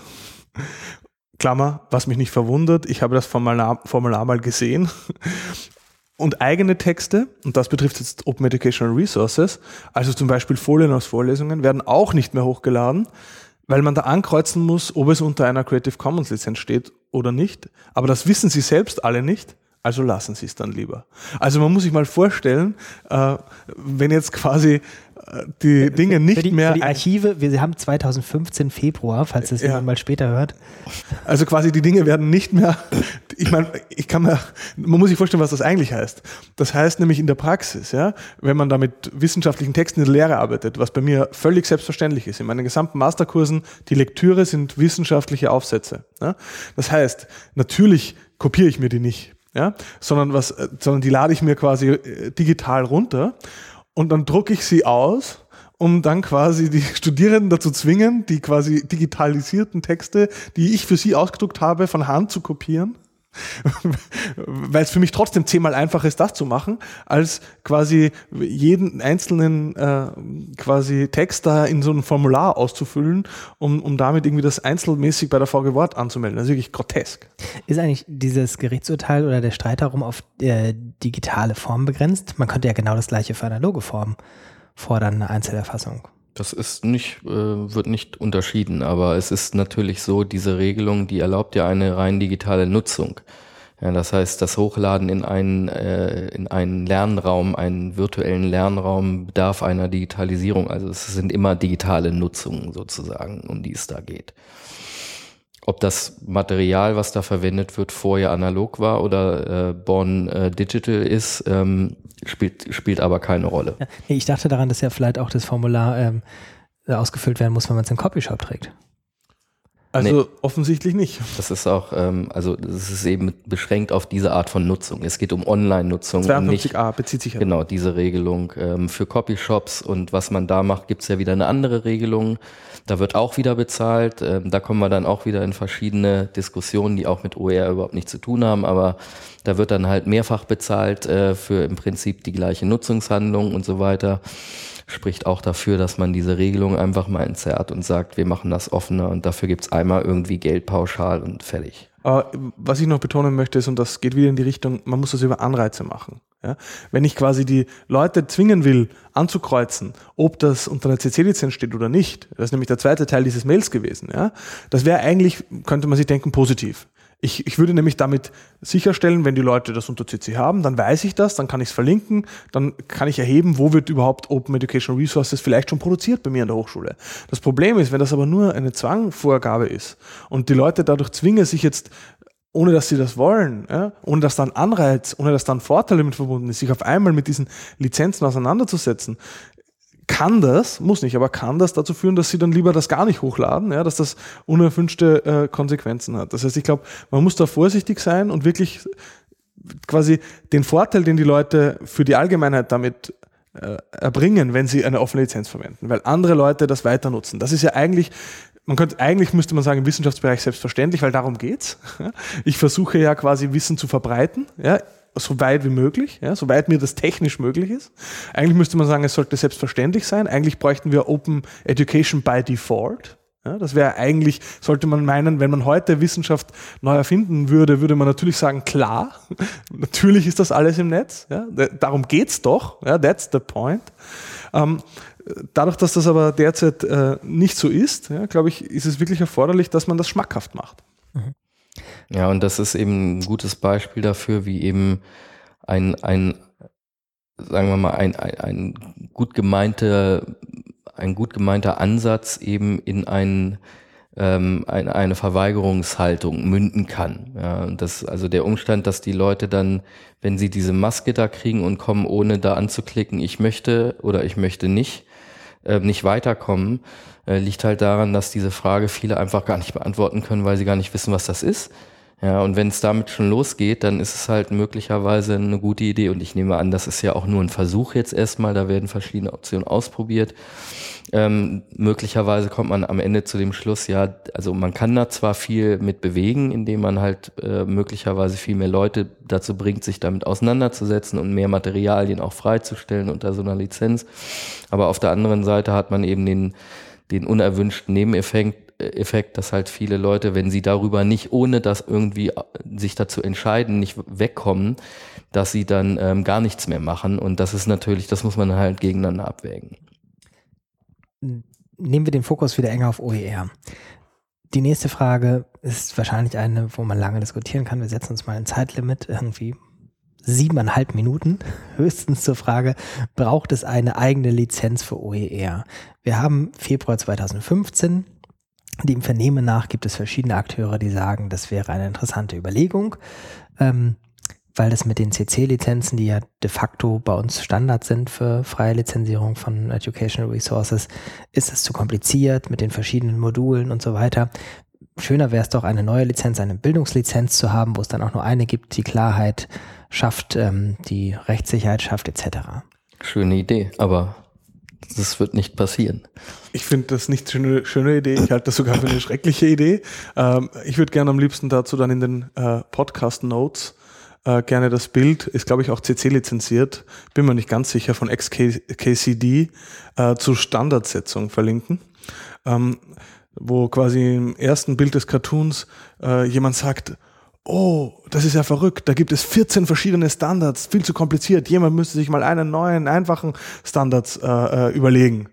Pause, danach 15 Standards. Ja? Also äh, und äh, wirklich eine OER-Lizenz würde nur dazu führen, dass wir noch eine Lizenz hätten und dann würden sich ständig die Leute fragen, ich habe jetzt Dinge aus der Wikipedia, kann ich das mit der OER-Lizenz verwenden? Kann ich OER-lizenzierte Inhalte wieder in die Wikipedia einfließen lassen? Okay, dann könnte man sagen, die OER-Lizenz müsste Wikipedia kompatibel sein, ja, aber das ändert doch nichts daran, dass sich solche Fragen dann wieder stellen.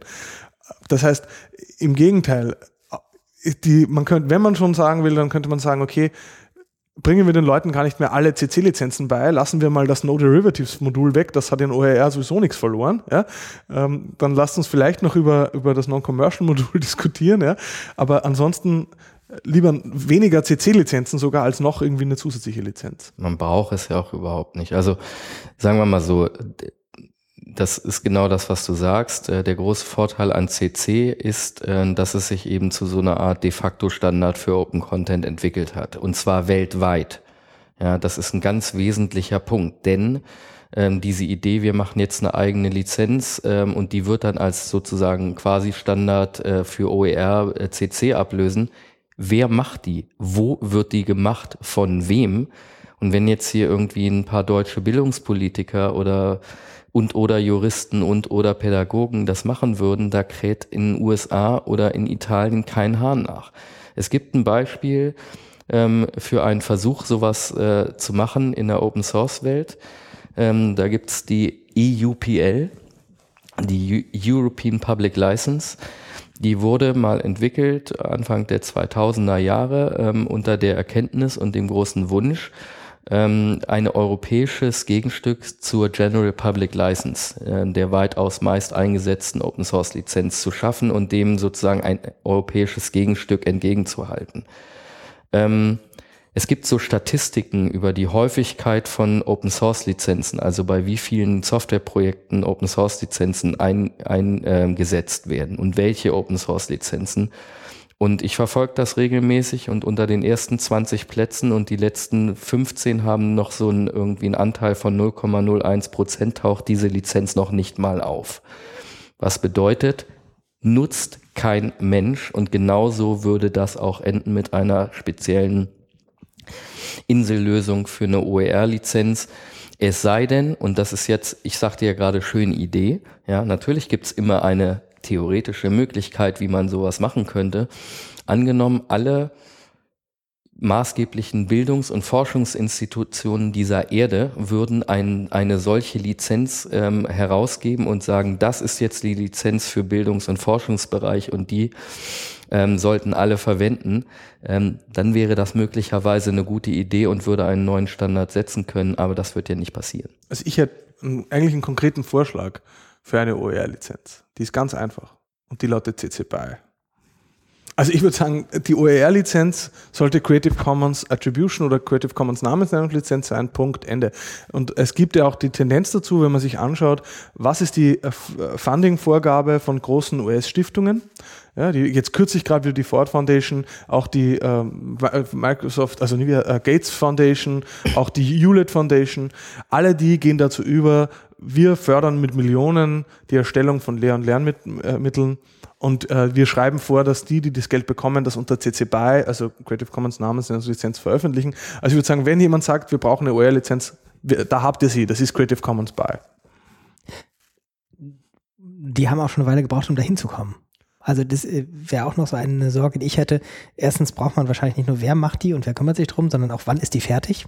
Das dauert. Ähm, also je nachdem, wie viele da involviert sind in so einen Prozess und wie ich eben gerade schon skizziert habe, würde man das richtig aufsetzen wollen mit einer quasi internationalen Akzeptanz einer solchen Lizenz, das würde Jahre, Jahre und Jahre dauern und in diesen Jahren und Jahren gibt es das halt nicht.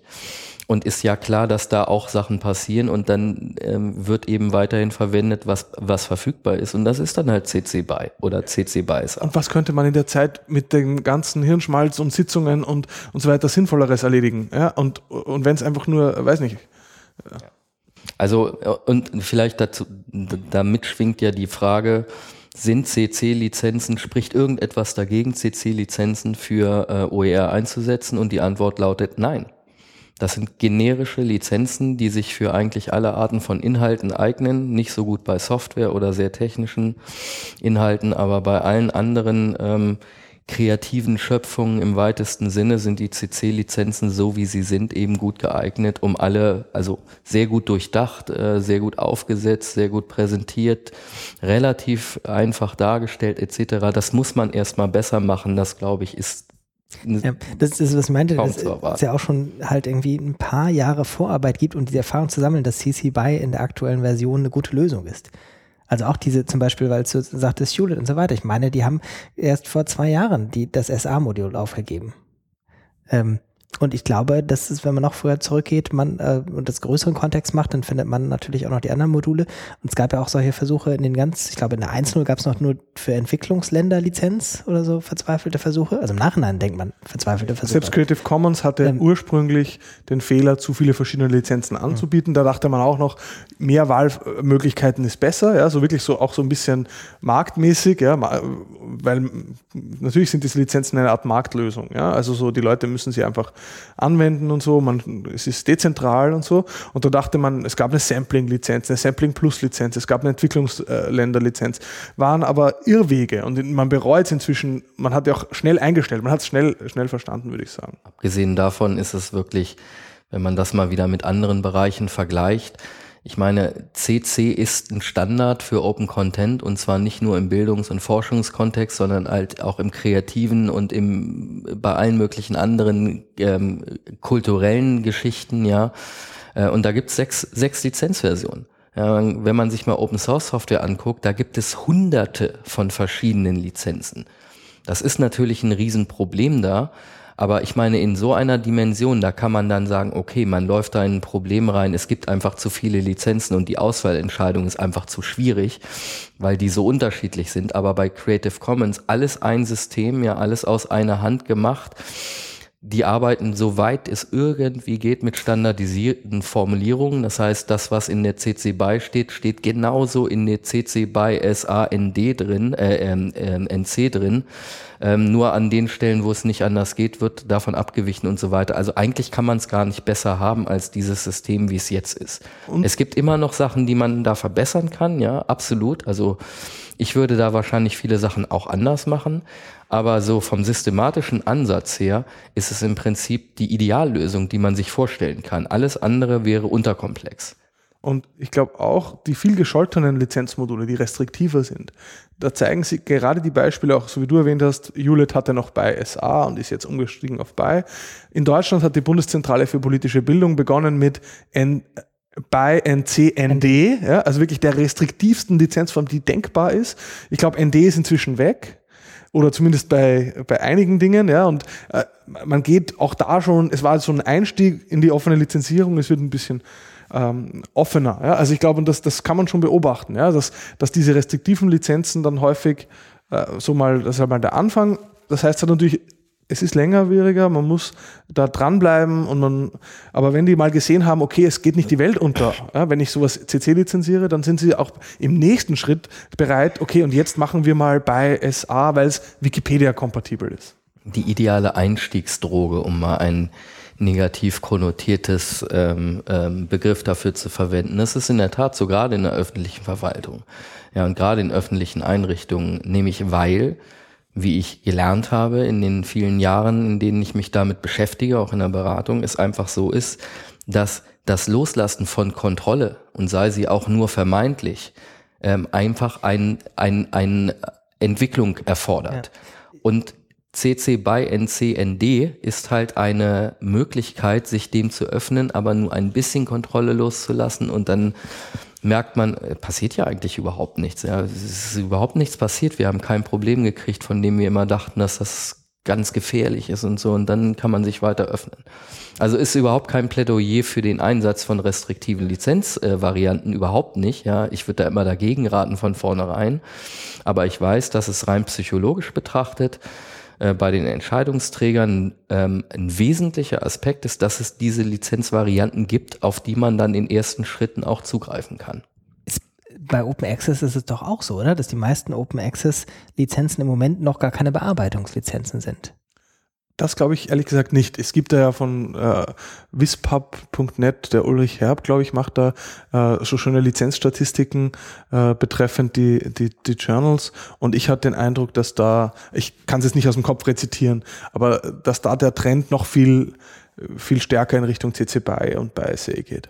So bei Open Access dachte ich, da denken noch immer, wenn sie ihre Beiträge ins Netz stellen, dann ist das irgendwie Open Access. Der Von wegen welche Lizenzvariante oder sowas. Ich meine, es nochmal zu diesem Lizenzierungszwang, ja, aus diesem Feldversuch an der Uni Osnabrück. Es gibt ja so ein, so ein Beispiel ähm, bei Open Source Repositories. Ähm, es gibt äh, zum Beispiel bei GitHub, ja, das ist so ein großes Open Source Repository, das dient dazu, dass halt Leute Open Source Code in Projekte eben auf den Server laden können, damit dieser Code da in Open Source Projekten verwendet werden kann. Und ähm, so ein Geburtsfehler dieses Systems war es, dass man bei der, wenn man da was hochgeladen hat, nicht gefragt wurde, unter welche Lizenz willst du das stellen, ja, so dass ähm, nach der Effekt entstanden ist, dass in einem Open Source Repositorium Source Code stand, von dem nicht klar war, ob er überhaupt unter einer Open Source Lizenz steht und wenn unter welcher. Ja, das heißt, ähm, so ein Zwang kann bei bestimmten, ähm, bei bestimmten Konstellationen auch wirklich ganz, ganz dringend erforderlich sein. Das ist bei Open Source Repositorien natürlich würde ich sagen, genauso wie bei einem sogenannten Open Access Repositorium oder bei einem potenziellen OER Repositorium. Wenn da jemand was hochlädt, ja, so wie bei der Wikipedia, dann kann man das entweder generell sagen, also du registrierst dich hier einmal als Autor oder als eben Contributor, auf welche Weise auch immer. Und da steht drin, alles, was ich hier hochlade im Rahmen meiner Subscription, Zugriff auf den Server, steht unter der und der Lizenz. So kann man das machen. Oder wenn man halt sehr viele Einzelbeiträge hat, sehr viele kleine und sehr viele flüchtige Contributor, äh, Contributors, wie das bei Open Source zum Teil jedenfalls der Fall ist, da muss man eben sagen, okay, bevor du was hochladen kannst, musst du hier sagen, entweder welche Lizenz willst du denn gerne, wenn man das offen lässt, das kann man ja auch tun, ähm, oder eben nochmal hier, das jetzt ist unter dieser Lizenz, damit erkläre ich mich einverstanden, klick. Äh, unbedingt drauf achten, weil sonst läuft man nachher in ein Riesenproblem rein. Man hat nämlich ein Chaos an Inhalten und kein Mensch weiß, was eigentlich wie genutzt werden darf. Damit sind wir in der Abteilung Höreranrufe. Ähm, hätte man beim Radio gesagt, wir haben ein paar Fragen vorab gesammelt. Und die erste passt auch wunderschön zu dem, ähm, ist ein MOOC rechtlich gesehen immer OER? Ihr dürft euch streiten, wer die Frage beantworten darf, ähm, weil sie vielleicht auch etwas einfacher zu beantworten ist. Auch wenn die Lizenzierung nur angedeutet wird, zum Beispiel mit einer Formulierung, steht für alle frei zur Verfügung. Äh, nein. Nein. Also ein MOOC, äh, was ist ein MOOC? Ja, ein ist kein rechtlicher Begriff. Ja, äh, mit anderen Worten, das sagt erstmal gar nichts. Ähm, wie ich eben schon, wir hatten ja schon viele Beispiele. Leute stellen was ins Internet und denken, das wäre dann Open irgendwie. Ist aber nicht so. Und, und für alle frei zur Verfügung ist auch irgendwie kein. Was heißt frei? Nee, ist kein Rechts. Es ist keine rechtliche Erklärung. Rechtliche Kategorie. Man kann, frei kann interpretiert werden als kostenlos. Wir hatten gerade erst jüngstlich Urteile auch in Deutschland dazu, wie das auszulegen ist. Ähm, wenn das eine Creative Commons Lizenz wäre, dann sind das AGBs. Die können dann teilweise durchaus auch gegen den, der die AGB, so würden sie derzeit interpretiert, gegen den wenn man so will, ausgelegt werden, was dann den Nutzern zugutekommt, die sich darauf verlassen haben. Ähm, wenn man aber einfach nur sagt, es ist frei zugänglich und wir gleichzeitig im deutschen Urheberrecht Zweifelsregeln haben, die sagen, dass äh, eigentlich sozusagen im Zweifel der Urheber mehr Rechte vorbehalten will, ja, dann würde die Zweifelsregel in diesem Fall eher, also wie gesagt, das ist rein hypothetisch, ja, äh, zu einer Auslegung führen, die sagt, frei meint, du musst kein Geld dafür zahlen, aber das ist auch schon alles. Und dann ist das nur kostenlos und nicht frei im Sinne von open. Und, ähm, oder, und das, oder open nicht im Sinne von wirklich auch frei nutzbar, frei weitergebbar, frei verwendbar. Überhaupt, ich habe das eingangs ja schon erwähnt, äh, dieses Open in äh, MOOC, also in, in Massive Open Online Course, hat eigentlich mit der Lizenz nichts zu tun. Das, hat, das kommt ursprünglich daher, dass diese MOOCs offen waren für Anmeldungen von Leuten, die zum Beispiel nicht die Zulassungsvoraussetzungen an der Uni erfüllen würden, wo dieser MOOC angeboten würde. Deshalb waren sie offen. Sie waren offen auch für Nicht-Universitätsangehörige. Das war eigentlich die Überlegung. Das war aber auch schon alles. Ja. Urheberrechtlich sind MOOCs in den allermeisten Fällen ähm, nicht unter offenen Lizenzen verfügbar. Äh, auch bei diesem damals von schon erwähnten Wettbewerb waren von den 250 Einreichungen keine fünf Einreichungen, die offensiv reingeschrieben haben und das, was wir produzieren, wird unter einer freien Lizenz zur Verfügung stehen. Mhm. Also der Grund dafür ist auch relativ leicht zu verstehen. Im Urheberrecht gilt der Grundsatz, wenn einer nichts sagt, dann darf man nichts machen. Ja, das heißt, es muss so eine Art Opt-in von Seiten des Rechteinhabers geben. Nur wenn der Rechteinhaber sagt, ihr dürft das verwenden und dabei sollte er auch sagen, was das bedeutet, ja, also wie es verwenden dürft, zu welchen ähm, unter welchen Regeln, ja, und selbst wenn er sagt, es gibt keine Regeln, ihr dürft alles damit machen, was ihr wollt, ist schon mal besser als ähm, hier sowas wie steht für alle frei zur Verfügung. Ja, das ist nämlich ein Irrglaube, der ja auch äh, diesen ja, diese, diesen Mythos ähm, ähm, hervorruft, dass Leute denken, wenn ich was ins Netz gestellt habe, dann ist es ja frei und open. Ja, wenn ich dazu nicht schreibe, ihr dürft das frei verwenden und zwar ähm, dürft es weitergeben etc., dann ist es eben gerade nicht frei und open, sondern dann kann man sich das auf der Webseite da angucken und man kann vielleicht eine Privatkopie machen, dann kommt das Urheberrecht halt voll ins Spiel. Dazu dienen die Lizenzen ja auch und das ist noch ein weiterer Punkt.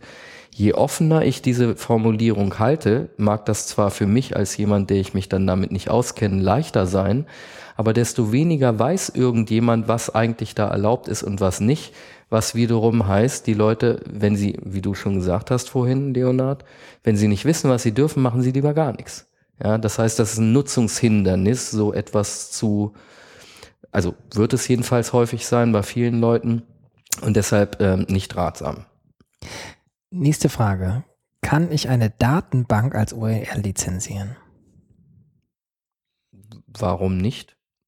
Also wir könnten uns jetzt, glaube ich, hier, wenn es um Creative Commons Details gibt, wegnörden, weil diese Datenbankfrage innerhalb von Creative Commons durchaus nicht unproblematisch war in der Geschichte, was damit zusammenhängt, dass äh, es in den USA keinen urheberrechtlichen Schutz von Datenbanken gibt, in Europa schon.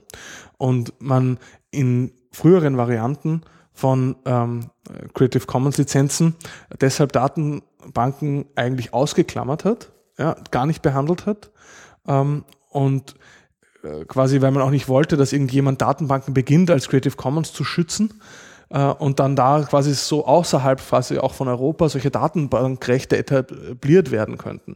In den letzten Versionen, der Version 4.0, die es jetzt gibt, ist, äh, ist meiner Meinung nach aber so geregelt, dass ich äh, Datenbanken, dass ich quasi äh, auch sollten Datenbanken betroffen sein, äh, alle Rechte einräumen kann, ja, aber nur für die Länder, wo es überhaupt einen Datenbankschutz gibt, während in Ländern, in denen kein Datenbank, äh, kein urheberrechtlicher Schutz von Datenbanken äh, gegeben ist, wie in den USA, auch durch Creative Commons kein derartiger Schutz begründbar ist, was eigentlich sowieso klar ist, ja, was da aber klargestellt werden soll. Okay. Äh, Querverweis auf die CC-Lizenztextlesung, in der unter anderem Till jede Frage beantworten musste. Ich weiß gar nicht, wie viel es insgesamt, da waren vier Stunden, glaube ich, ähm, als wir den Lizenztext einmal durchgelesen haben. Ähm, also CC kann man, die Frage ist ja hier, kann man Datenbanken als OER lizenzieren? Da geht es ja nicht um CC, mhm. sondern um OER. Ähm, ja, natürlich. Wenn man meint, dass eine Datenbank eine Lernressource oder Lehrressource ist, dann kann man natürlich sagen, stelle ich unter eine freie Lizenz. Es gibt auch ähm, Open Database Licenses noch dazu. Ähm, also ja, klar, kann man machen. Ähm, dann gab es noch eine Frage. Kann ein Lehrplan urheberrechtlich geschützt sein? Also zum Beispiel das, was das Ministerium für die Schulen vorgibt oder auch was das Ministerium als Vorschlag, also tatsächlich nicht irgendwie, keine Ahnung, auf einen Lehrplan ist nicht, ist, ist das Lehrplan sowas wie ein Gesetz? Weiß ich nicht. Also, Was ist ein Lehrplan? Da sagen wir mal, das ist, da gibt es ja ganz viele Facetten. Die erste Frage ist, ist das überhaupt schützbar durchs Urheberrecht? Weil was ist ein Lehrplan? Ja, das sind halt irgendwie einige aneinandergereihte Worte, denen eine Systematik zugrunde liegt. Ähm, und das Urheberrecht schützt ja in aller Regel die Worte und nicht die Systematik. Ja, also ähm, ich werde das häufig gefragt, ähm, weil es ja für OER tatsächlich insofern eine Relevanz gibt ähm, in Bezug auf die Frage, kann ich jetzt diesen Lehrplan in meine OER-Materialien mit einbauen? Oder eine ähnliche Frage, die sich auch häufig stellt, ist, was ist mit der Systematisierung und Gliederung von ähm, Texten, Veranstaltungen, äh, Vorlesungen und so weiter? Ja, sagen wir mal, ich will eine neue Vorlesung machen zu irgendwelchen abgefahrenen Randfragen der Kybernetik oder sowas und ich gucke ins Netz und da gibt's einen abgefahrenen Professor in Ber Berkeley, der hat sowas schon gemacht und ich übernehme dessen Gliederung, weil mir das plausibel erscheint, ist das eine Urheberrechtsverletzung? Und die Antwort, die ich immer gebe, abgesehen jetzt mal von den Unsicherheiten, die man natürlich immer hervorheben kann, ist nein. So ein Kram ist nicht geschützt, weil das die Schöpfungshöhe nicht erreicht. Die sprachlichen Möglichkeiten, einen Lehrplan oder eine Gliederung zu formulieren ähm, als reine Sachtexte, die halt einen bestimmten Zweck erfüllen müssen, sind so eingeschränkt, also die, der Gestaltungsspielraum da, ähm, dass das urheberrechtlich keinen Schutz genießt. Da würde ich mich dann auch, also wenn da jemand mal verklagt wird, gerne als Anwalt anbieten, um das zu verteidigen, weil das. Man müsste jetzt ja auch fragen, wer der Kläger wäre. Denn das ist, kann doch nur der Urheber sein, oder? Das ist mein juristisches Verständnis. Also das ist ja noch so eine Zusatzfrage, wenn es um einen Lehrplan jetzt einer Kultusbehörde geht beispielsweise, dann könnte das durchaus als amtliches Werk äh, gelten und amtliche Werke sind nach deutschem Urheberrecht nicht geschützt. Ja, das heißt, damit kann man dann ohnehin machen, was man will. Auch diese Regel hat unfassbar viele Haken und Ösen. Ja, aber ähm, die gilt eben für etwas, was öffentliche Einrichtungen ähm, im öffentlichen Interesse erstellen, damit halt davon möglichst alle Leute, die da ein Interesse dran haben, das auch mitbekommen, ja. Und deshalb eben diese Einschränkung oder Ausnahme vom Urheberrecht, wo man sagt, ja, also wenn die, die weite Verbreitung im öffentlichen Interesse der ein, einzige und eigentliche Grund ist, warum sowas überhaupt entsteht, warum dann urheberrechtliche Beschränkungen auferlegen. Und das könnte bei solchen Sachen durchaus zutreffend sein. Nächste Frage ich bin wissenschaftlicher Mitarbeiter an einer Hochschule, darf ich frei darüber entscheiden, ob ich das, was ich veröffentliche, unter einer freien Lizenz veröffentliche. Darüber haben wir im Vorgespräch schon gesprochen, der Till und ich, ähm, weil da viele ähm, Fragen eigentlich damit zusammenkommen, eben vor allem dass die Frage auch Auftragswerke, die im Dienstverhältnis erstellt werden. Und äh, dementsprechend könnte man, wenn das ein derartiges Auftragswerk darstellt, die Meinung vertreten, dass äh, zumindest bestimmte Verwertungsrechte, also man verliert das Urheberrecht ja nie völlig. Ja, das heißt, man hat auf jeden Fall weiterhin das Recht, namentlich genannt zu werden und so weiter. Das, auf das kann man gar nicht verzichten. Ähm, wenn das aber quasi Teil des Auftrags war, äh, kann es sein, dass die Rechte darüber oder die letzte Entscheidung darüber wirklich der Universität zufallen. Ja.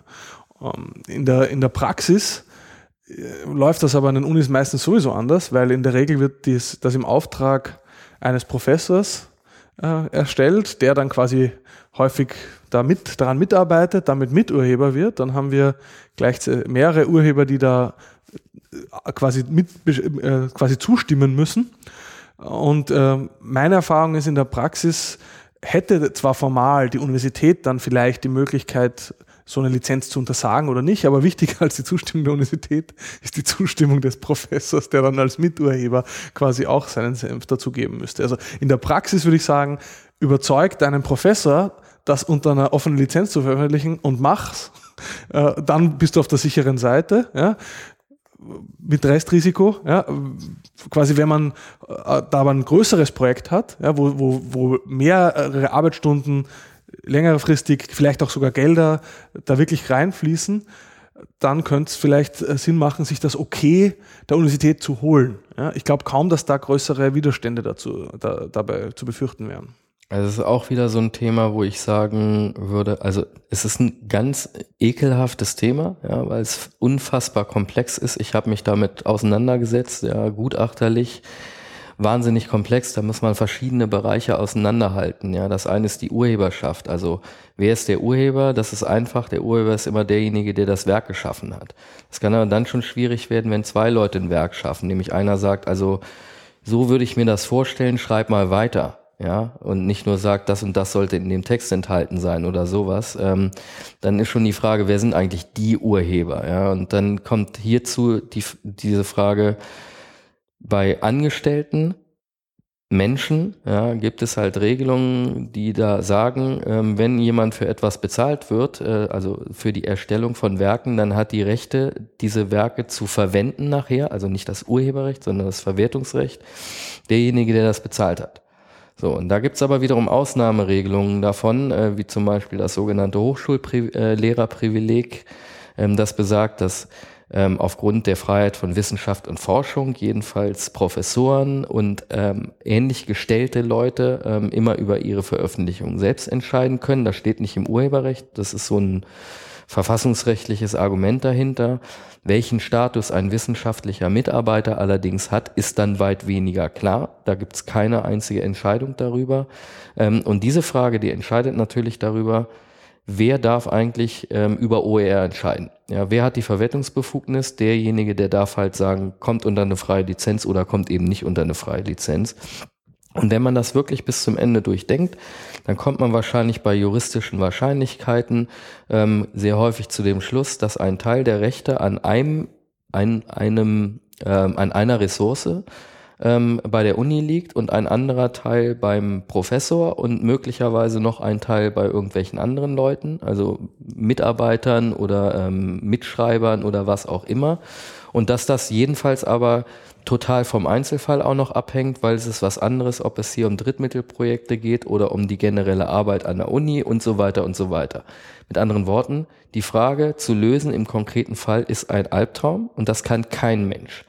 Die Antwort, die ich dann gebe ähm, auf, äh, auf die Frage, wie man damit umgehen kann, ist A, man kann es pragmatisch machen, so wie Leonard vorgeschlagen hat. Wenn der Professor sagt, machen wir, dann wird kaum jemand äh, kommen von der Univerwaltung und sagen, sollt ihr aber nicht.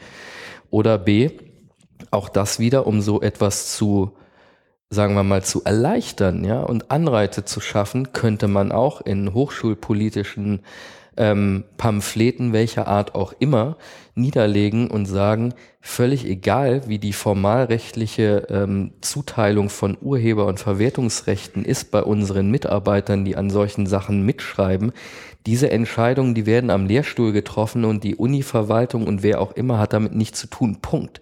Das könnte doch auch jede Uni jetzt schon sagen, oder?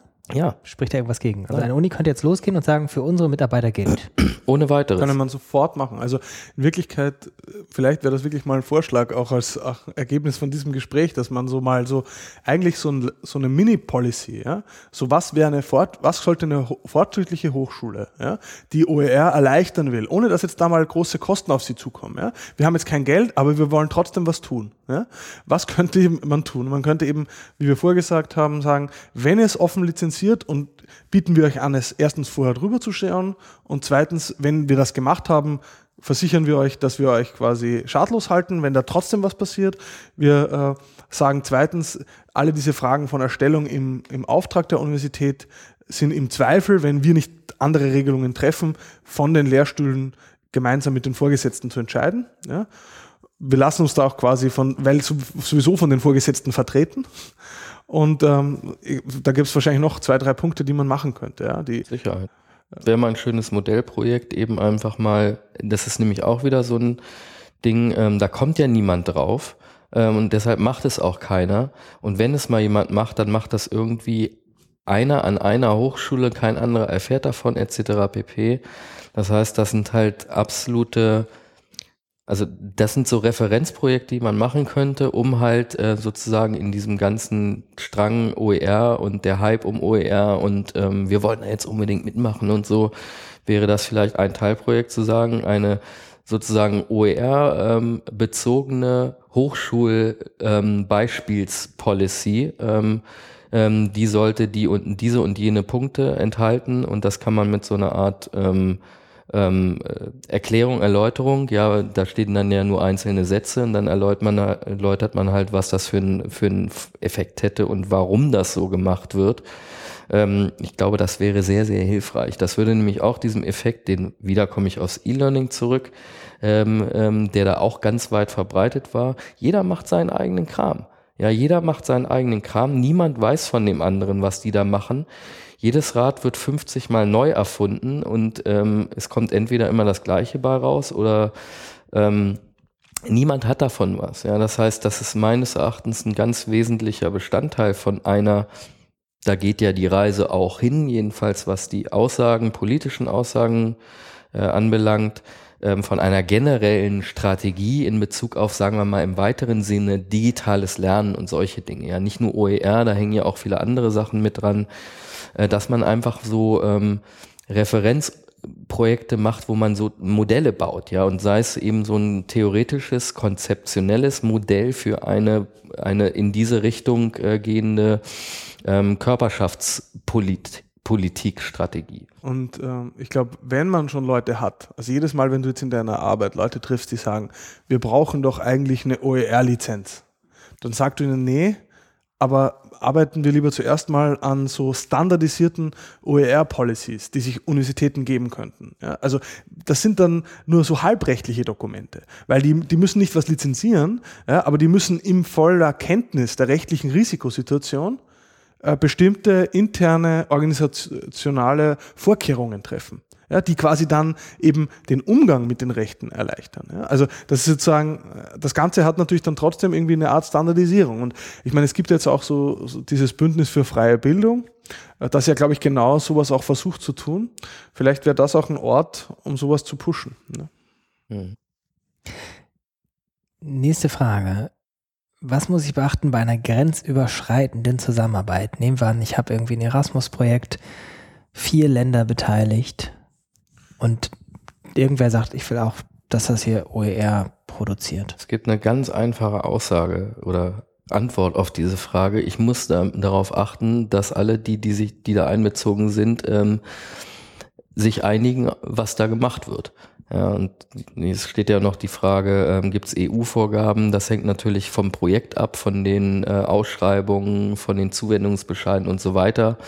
Da mag in Ausnahmefällen mal was stehen wie, sollte unter Kriterien von Open Access veröffentlicht werden oder sowas, aber selten steht da drin sowas wie, sollte unter einer bestimmten CC-Lizenz oder so solche Details. Das bedeutet, ähm, ist es klar, da haben viele Leute mitgearbeitet und jeder hat ein Entscheidungsrecht. Ähm, Im Zweifel wird es zentralisiert entschieden durch die Vertreter der jeweiligen Organisationen. Ähm, die müssen sich dann aber einig sein. Da kann nicht einer sagen, oder was auch möglich ist, aber nicht sinnvoll ähm, in aller Regel, ist eben angenommen, man hat vier Organisationen, jetzt mal ein ganz einfacher Fall und jeder schreibt eine eine Publikation. Jede Organisation macht eine für sich. Dann kann natürlich im Prinzip jede Organisation ihre eigene Entscheidung treffen, was damit gemacht wird. Rein rechtlich betrachtet ist das ihr gutes Recht, aber es ist halt sehr unsinnvoll, sagen wir mal, wenn daraus ein Kompendium entsteht, das dann auf diese Art und Weise zu handhaben. Was heißt, ist es immer sehr sinnvoll, sich da zu einigen und einen einheitlichen Weg zu gehen. Mhm. Kurze Nachfrage, die mir jetzt gerade dazu einfällt. Kann ich nehmen wir mal an, ich stelle jemanden an, nehmen wir an, ich gründe jetzt morgen ein Forschungsinstitut und äh, das unterstellt, äh, erstellt auch Open Education Resources. Kann ich einem Mitarbeiter von vornherein sagen, alles, was du hier erstellst, steht unter CC BY? Ja, klar. Wenn man das Weil der Mitarbeiter zum Bestandteil seines, seines Vertrags macht. Und wenn die, das Forschungsinstitut, das du gründest, keine Hochschule ist als Akkredit und deine Mitarbeiter deshalb Angestellte und keine Professoren, die das Professorenprivileg genießen.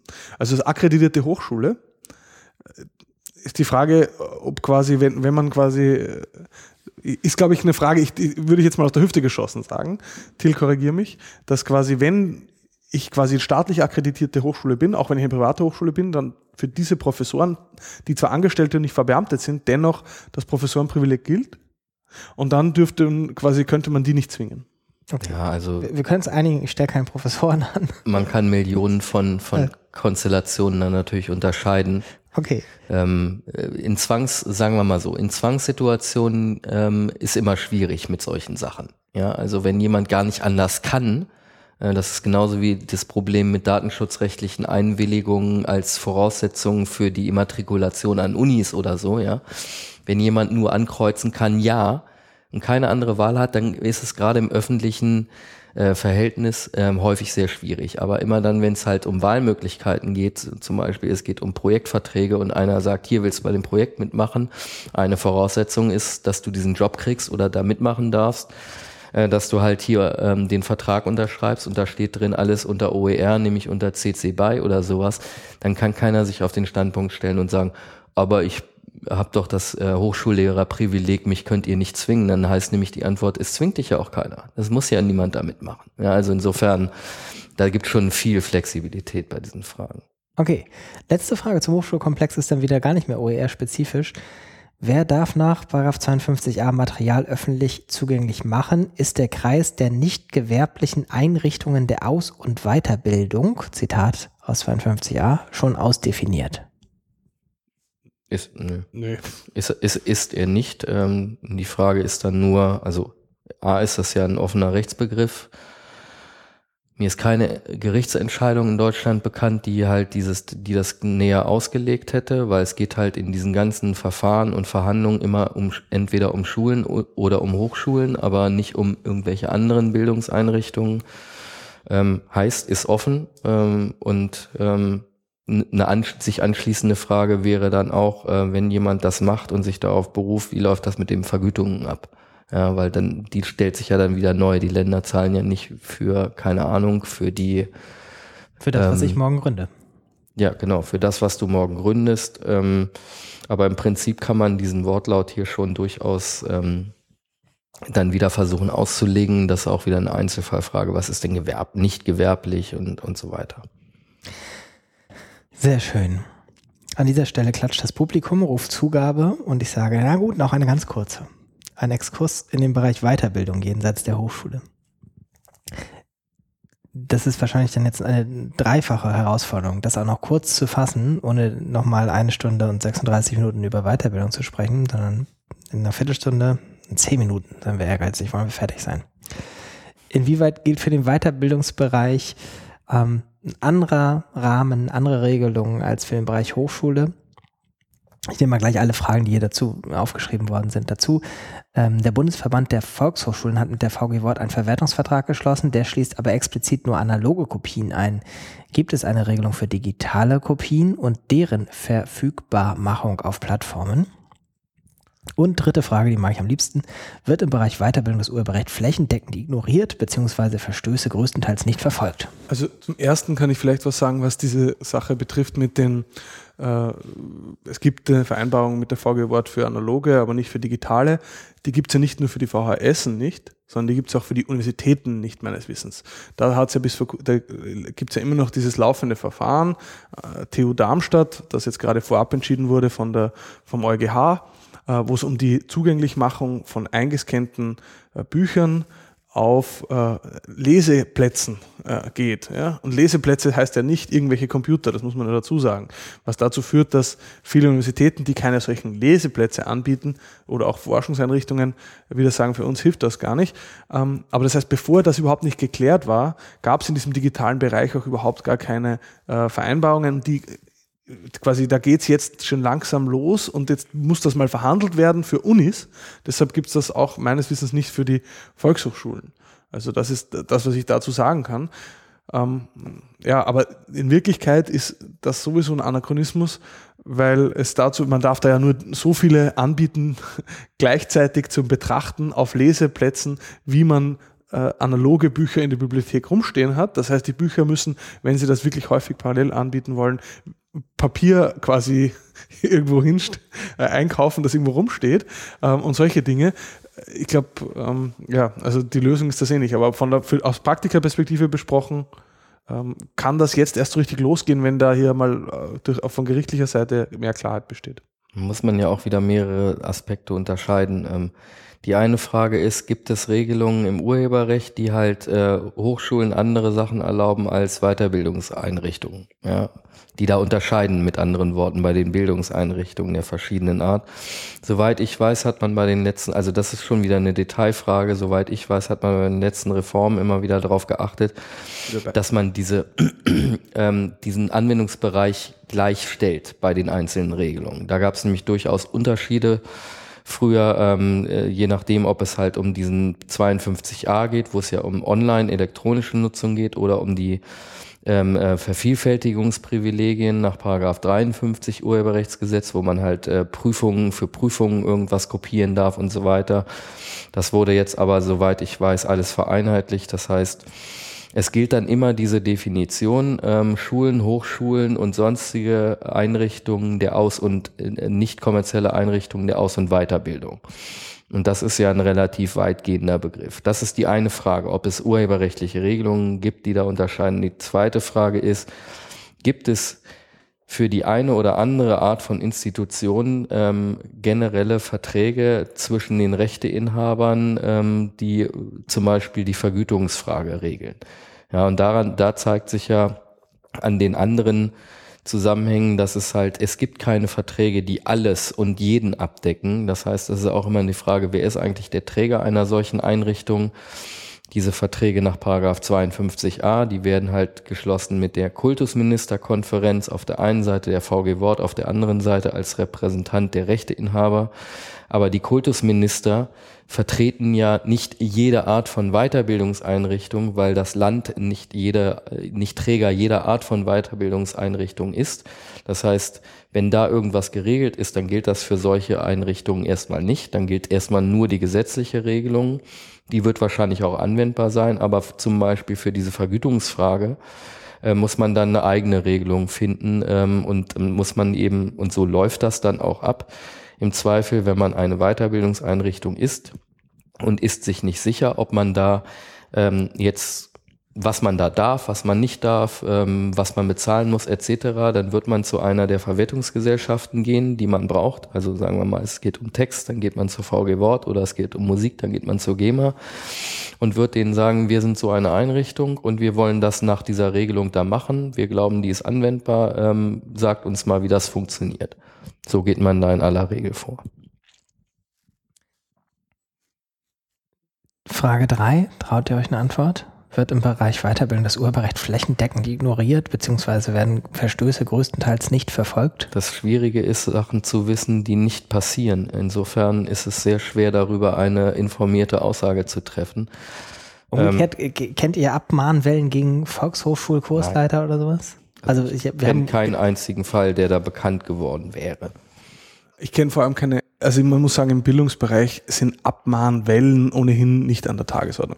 Ich muss auch sagen, ähm, deshalb bin ich da immer auch sehr entspannt, was meiner Meinung nach auch umgekehrt wieder an der plumpen Angst liegt, ja, der Verlage vor dem PR-Super-GAU, wenn sie beginnen würden, ihre eigenen Autoren abzumahnen, die ihnen die Dinge oftmals kostenlos zur Verfügung stellen. Ich, ich, muss, ich persönlich oute mich hiermit, ich habe sicher einige Dinge auf meiner Homepage, da habe ich die Rechte nicht geklärt. Ich könnte sie wahrscheinlich nicht klären, ich würde sie nicht kriegen, wenn ich fragen würde, dass ich diesen von Text, deinen eigenen von meinen Inhalte eigenen Texten, also ich rede von Texten, die ich geschrieben habe, Das sogenannte ja, Selbstplagiat. die ich kostenlos, äh, nee, nee, Selbstplagiat ist nochmal eine andere Geschichte. auch nicht so, Interviews mit dir vielleicht auch. eine Interview, ja, auch Interviews mit mir, auch da sind zwei, drei auf meiner Homepage, wo ich nicht vorher nochmal nachgefragt habe, ob ich die jetzt draufstellen darf, aber auch Texte, die quasi in wissenschaftlichen Zeitschriften erschienen sind, wo ich diese ihr kriegt alles und äh, das Erbe meiner Kinder äh, Verträge unterschrieben habe, weil ich diese, diese Veröffentlichungen für mich zentral sind, um meinen Beruf weiter ausüben zu können. Da habe ich überhaupt keine Wahl. Ja? Also dann unterschreibst du das und ignorierst es. Und, und ich sage noch nie habe ich was äh, mit so gutem Gewissen ignoriert wie das. Ja? Weil ich habe das geschrieben, andere Leute haben das begutachtet, ohne dafür Geld bekommen zu haben. Verlegerische Leistung nicht erkennbar. Ja? Und äh, ich soll dann auf meiner eigenen Homepage meinen eigenen Text, für den ich kein Geld bekommen habe, nicht mehr veröffentlichen können. Also das sehe ich überhaupt nicht ein. Und Zurück zur Frage.